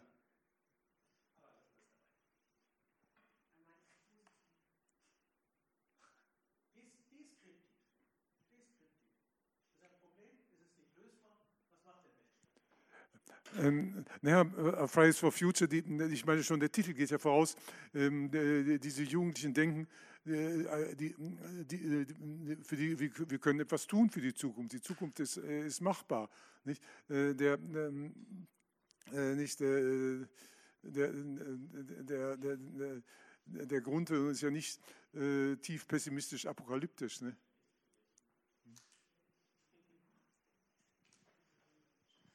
Möchte das nur ganz kurz auch äh, eigentlich unterstützen. Die Fridays for Future, die auch bei uns an der Universität auftreten, haben ganz konkrete Forderungen, sagen ganz genau eine Machbarkeitsvorstellung, wenn wir das machen, haben wir dann null Emissionen, äh, dort das sanieren, Flug, keine Flüge mehr für die und so weiter. Ganz präzise Liste, die wir abarbeiten könnten und am Ende wären wir fertig und 23 wäre das Klima auf dem vernünftigen. Diese Vorstellung ist schon faszinierend, äh, dass das so zu regeln ist. Aber jetzt war eine Meldung, bitteschön. Ja, also ich bin manchmal hier in Weimar mittendrin in diesen Friday for Future äh, Demonstrationen und habe sozusagen so ein bisschen Lupenblick, äh, weil ich damit äh, unmittelbar immer zu tun habe als Lehrerin. Und ähm, da ist, äh, gehört immer dazu ein Dying In.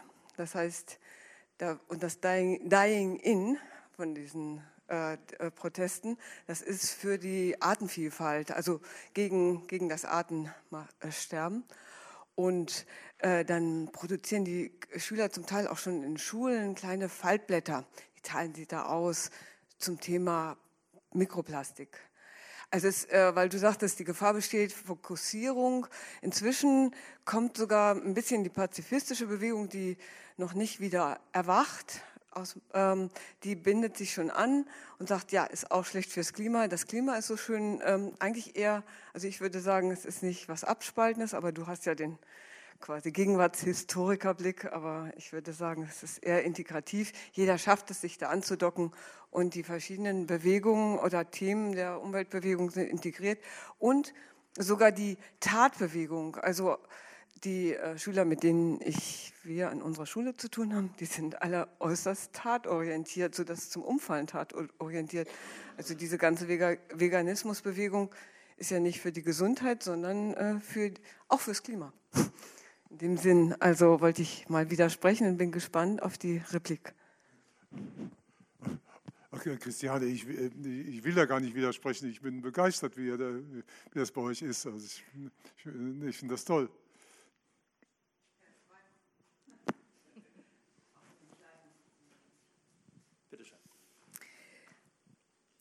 Also ich hätte jetzt auch nicht ans Gebet gedacht, aber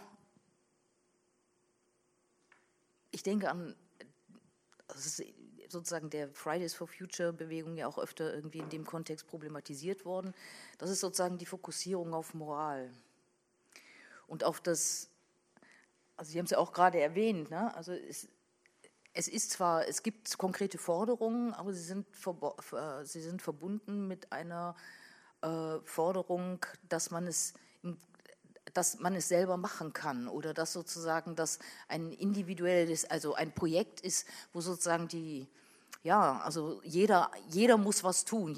Man muss weniger fliegen, man muss weniger dies, man muss weniger das und also ähm, so und für mich stellt sich da eigentlich eher die Frage, ähm, um das nochmal auch zusammenzubinden mit dem Vortrag von Frau Kopic, wo ist sie? Da hinten? Weil es ja so ein bisschen kontrovers aussieht. So auf der einen Seite, Sie haben die Generation Y vorhin geschildert, ähm, durchaus auch als eine unpolitische äh, Generation und dagegen wurde gehalten, nein, die sind doch heute, sind die doch verdammt politisch. Und ich finde, eine Frage, die man sich aber durchaus stellen muss, ist, was für eine Form von Politik ist das eigentlich? Also ist das eigentlich politisches Denken? Ist das eigentlich, auch wenn konkrete Forderungen gestellt werden, die heißen, man muss die Emissionswerte runterbringen und deswegen muss sozusagen jeder dies und das machen und dann kommt das Thema Flugscham auf und so weiter. Das ist sozusagen, das operiert mit sehr stark mit Moral, mit Scham, mit Schuld und so weiter. Und das ist eine, das ist was, mich würde interessieren, welche Verschiebungen gibt es da, Herr Radkau, wenn Sie das im Vergleich sehen zu Umweltbewegungen früher. Gibt es da eine Verschiebung oder scheint es uns nur so, dass es eine gibt? Ähm, ich weiß es wirklich nicht. Ich finde das auch eine äh, schwierige Frage.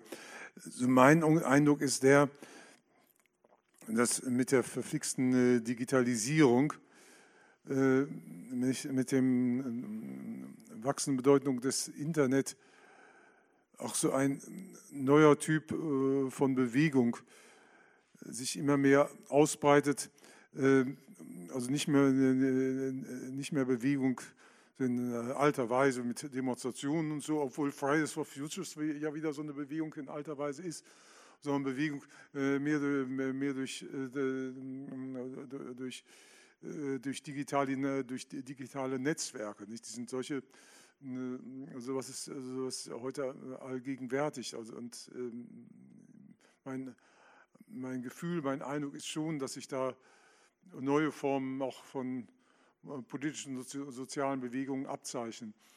Wie, wie, was der, ob die, wie weit die am Ende etwas bewirken, das wage ich noch nicht zu sagen. Nicht die ganze digitale Ära ist doch noch, äh, noch zu neu.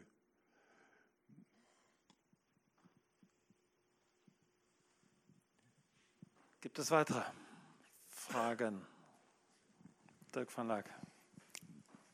Ja, ich habe eine Frage, die ich noch nicht so, so, so richtig verbalisieren kann, aber ich möchte Ihren Vortrag nochmal ähm, die, die, die, die, die äh, Themenstellung der, der, der Tagung einflechten und frage mich die ganze Zeit, äh, was ist eigentlich das Versprechen der Umweltbewegung? Also was ist, also ich meine, man ist schnell dabei zu sagen, das ist halt äh, eine Reaktion auf die Moderne, es ist antimodern, das äh, glauben wir alles nicht mehr. Äh, aber was ist jetzt das, das Moderne, also was ist das Projekt der Umweltbewegung? Ist es ein reines Gewissen? Ist es der Einklang, im Einklang mit der Natur zu leben? Ähm, also wie sehen Sie das? Was, was, was ist das Versprechen? Und auch vielleicht die Frage, was ist daran gebrochen worden oder erfüllt sich einfach nicht? Ich, ich, glaube, auf, ich glaube, inzwischen auf diese Frage gibt es keine Antwort. Es gibt im Grunde nicht die, die Umweltbewegung. Es gibt eine ganze Reihe von Bewegungen, die sich manchmal zusammenfinden, manchmal, äh, manchmal auch, auch nicht. Von den Naturschützern ist natürlich äh, auch die Naturschützer natürlich mal ein wichtiger Teil gewesen, aber die Naturschützer äh, fühlen sich dadurch durch, durch den Vorrang des Klimaschutzes häufig etwas an den, an den Rand gedrückt.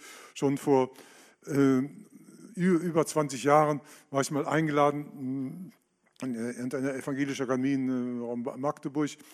Da ging es um äh, äh, Landschaft, Natur- und Landschaftsschutz und, und, Windkraft. Und ich war richtig erschrocken, welch eine, eine, ein Hass den dort im Bau befindlichen Windparks aus Kreisen des Natur- und Landschaftsschutzes entgegenschlug. Also es, es, der, die Umweltbewegung ist im Grunde ein, ein durch, innerlich durchaus äh, spannungsvolles Bündel von äh, verschiedenerlei Bewegungen. Nicht? Und deswegen, es gibt nicht äh, auf Ihre Fragen die Antwort.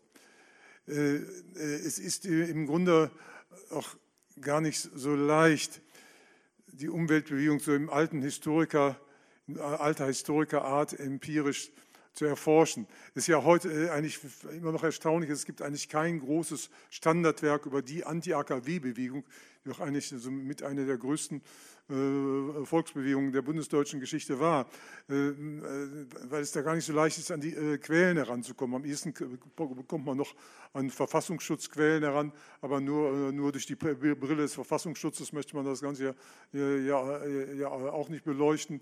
Und die, manche Gruppen haben kein Archiv angelegt, andere wollen in ihre Interna keinen anderen ranlassen.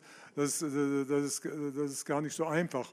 Und äh, das gilt äh, auch äh, generell für die Umweltbewegung der, der, der, Historiker, der da so richtig schönes quellengesättigtes Standardwerk schreiben will, grundsolide, der, der, hat es da gar nicht so leicht. Ne? So, wir kommen zur letzten Frage, denke ich. Bitte schön.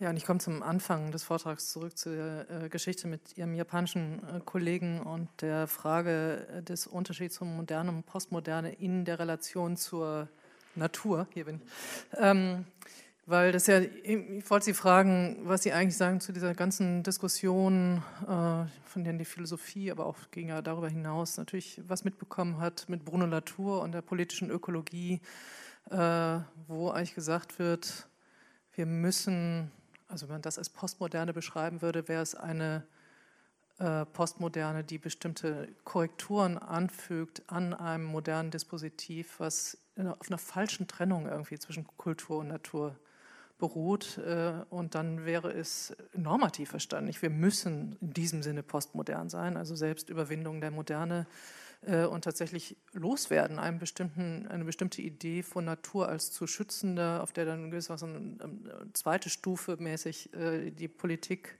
und die Kultur zugreift, weil wir immer schon verstehen müssen, dass es die Natur gar nicht als äh, unvermittelte gibt, und äh, ich glaube, dass man vieles, also dass das Sinn macht, nicht? Und dass man auch Fridays for Future da eintragen kann, dass es eben nicht darum geht, in irgendeinen Unschuldszustand zurückzukommen, sondern eben zu verhandeln, nicht? Also irgendwie Werte zu verhandeln und so. Also dass das da schon eine Verschiebung gegeben hat, würde ich sagen. Ich weiß, weiß nicht, wie die Moralisierung da reinkommt, aber eine, eine, äh, eine, eine Verschiebung im Verständnis dessen, was überhaupt ökologische Politik ist, die man in einem normativ positiven Sinne postmodern nennen könnte, weil, sich, äh, weil es sozusagen eine Veränderung im Verständnis des Naturbegriffs eingetragen hat. Also eben als immer schon vermittelte äh, mit der Natur. Das ist natürlich nicht erst Bruno Latour, haben Adorno und Benjamin auch schon gesagt, aber ja. Ich, ich, stimme da, ich stimme da vollkommen zu. Und ich, würde, äh, ich, halte eine, scharfe Trennung von Natur äh, von Natur und Kultur auch ähm, für, äh, für, für äh, ganz falsch. Ich meine, äh, früher gab es ja vor allem in den USA bei uns eigentlich nie so sehr so einen Naturschutz, der, der das Ideal der Wildnis hatte, Wilderness. Und, ähm, und oft gar nicht sah, dass die vermeintlichen Wildnisse äh, eigentlich äh, auch Produkte der Bewirtschaftung durch die dortigen Indigenen waren, dass gerade die Schönheit der Wildnisse oft auch und Vielfalt der Wildnisse oft dadurch zustande gekommen war, dass die dort auch ihre Art von Waldfeldwirtschaft betrieben und wenn man, die, wenn man sie alle rausschmiss und so, entstand nur ein ein, äh, ein monotones äh, Dickicht. Nicht? Also äh, Natur gegen Kultur halte ich eine, für eine ganz fatale Frontstellung. Was mir selber eigentlich noch recht wichtig wäre, und gerade auch ein interessantes Problem im Zusammenhang einer modernen Tagung. Ich finde, bei Natur sollte auch immer die Natur im Menschen mitgedacht werden. In den alten Zeiten des Naturkultes, erstens, ich befasse mich in einem bestimmten Projekt gerade damit, äh, äh, so, also dieser ganze Naturkult der Goethe-Zeit, der Romantik und dann später auch der Naturkult des entstehenden Naturschutzes, der, der Jugendbewegung, der Lebensreformbewegung, Rückkehr zum natürlichen Leben um 1900.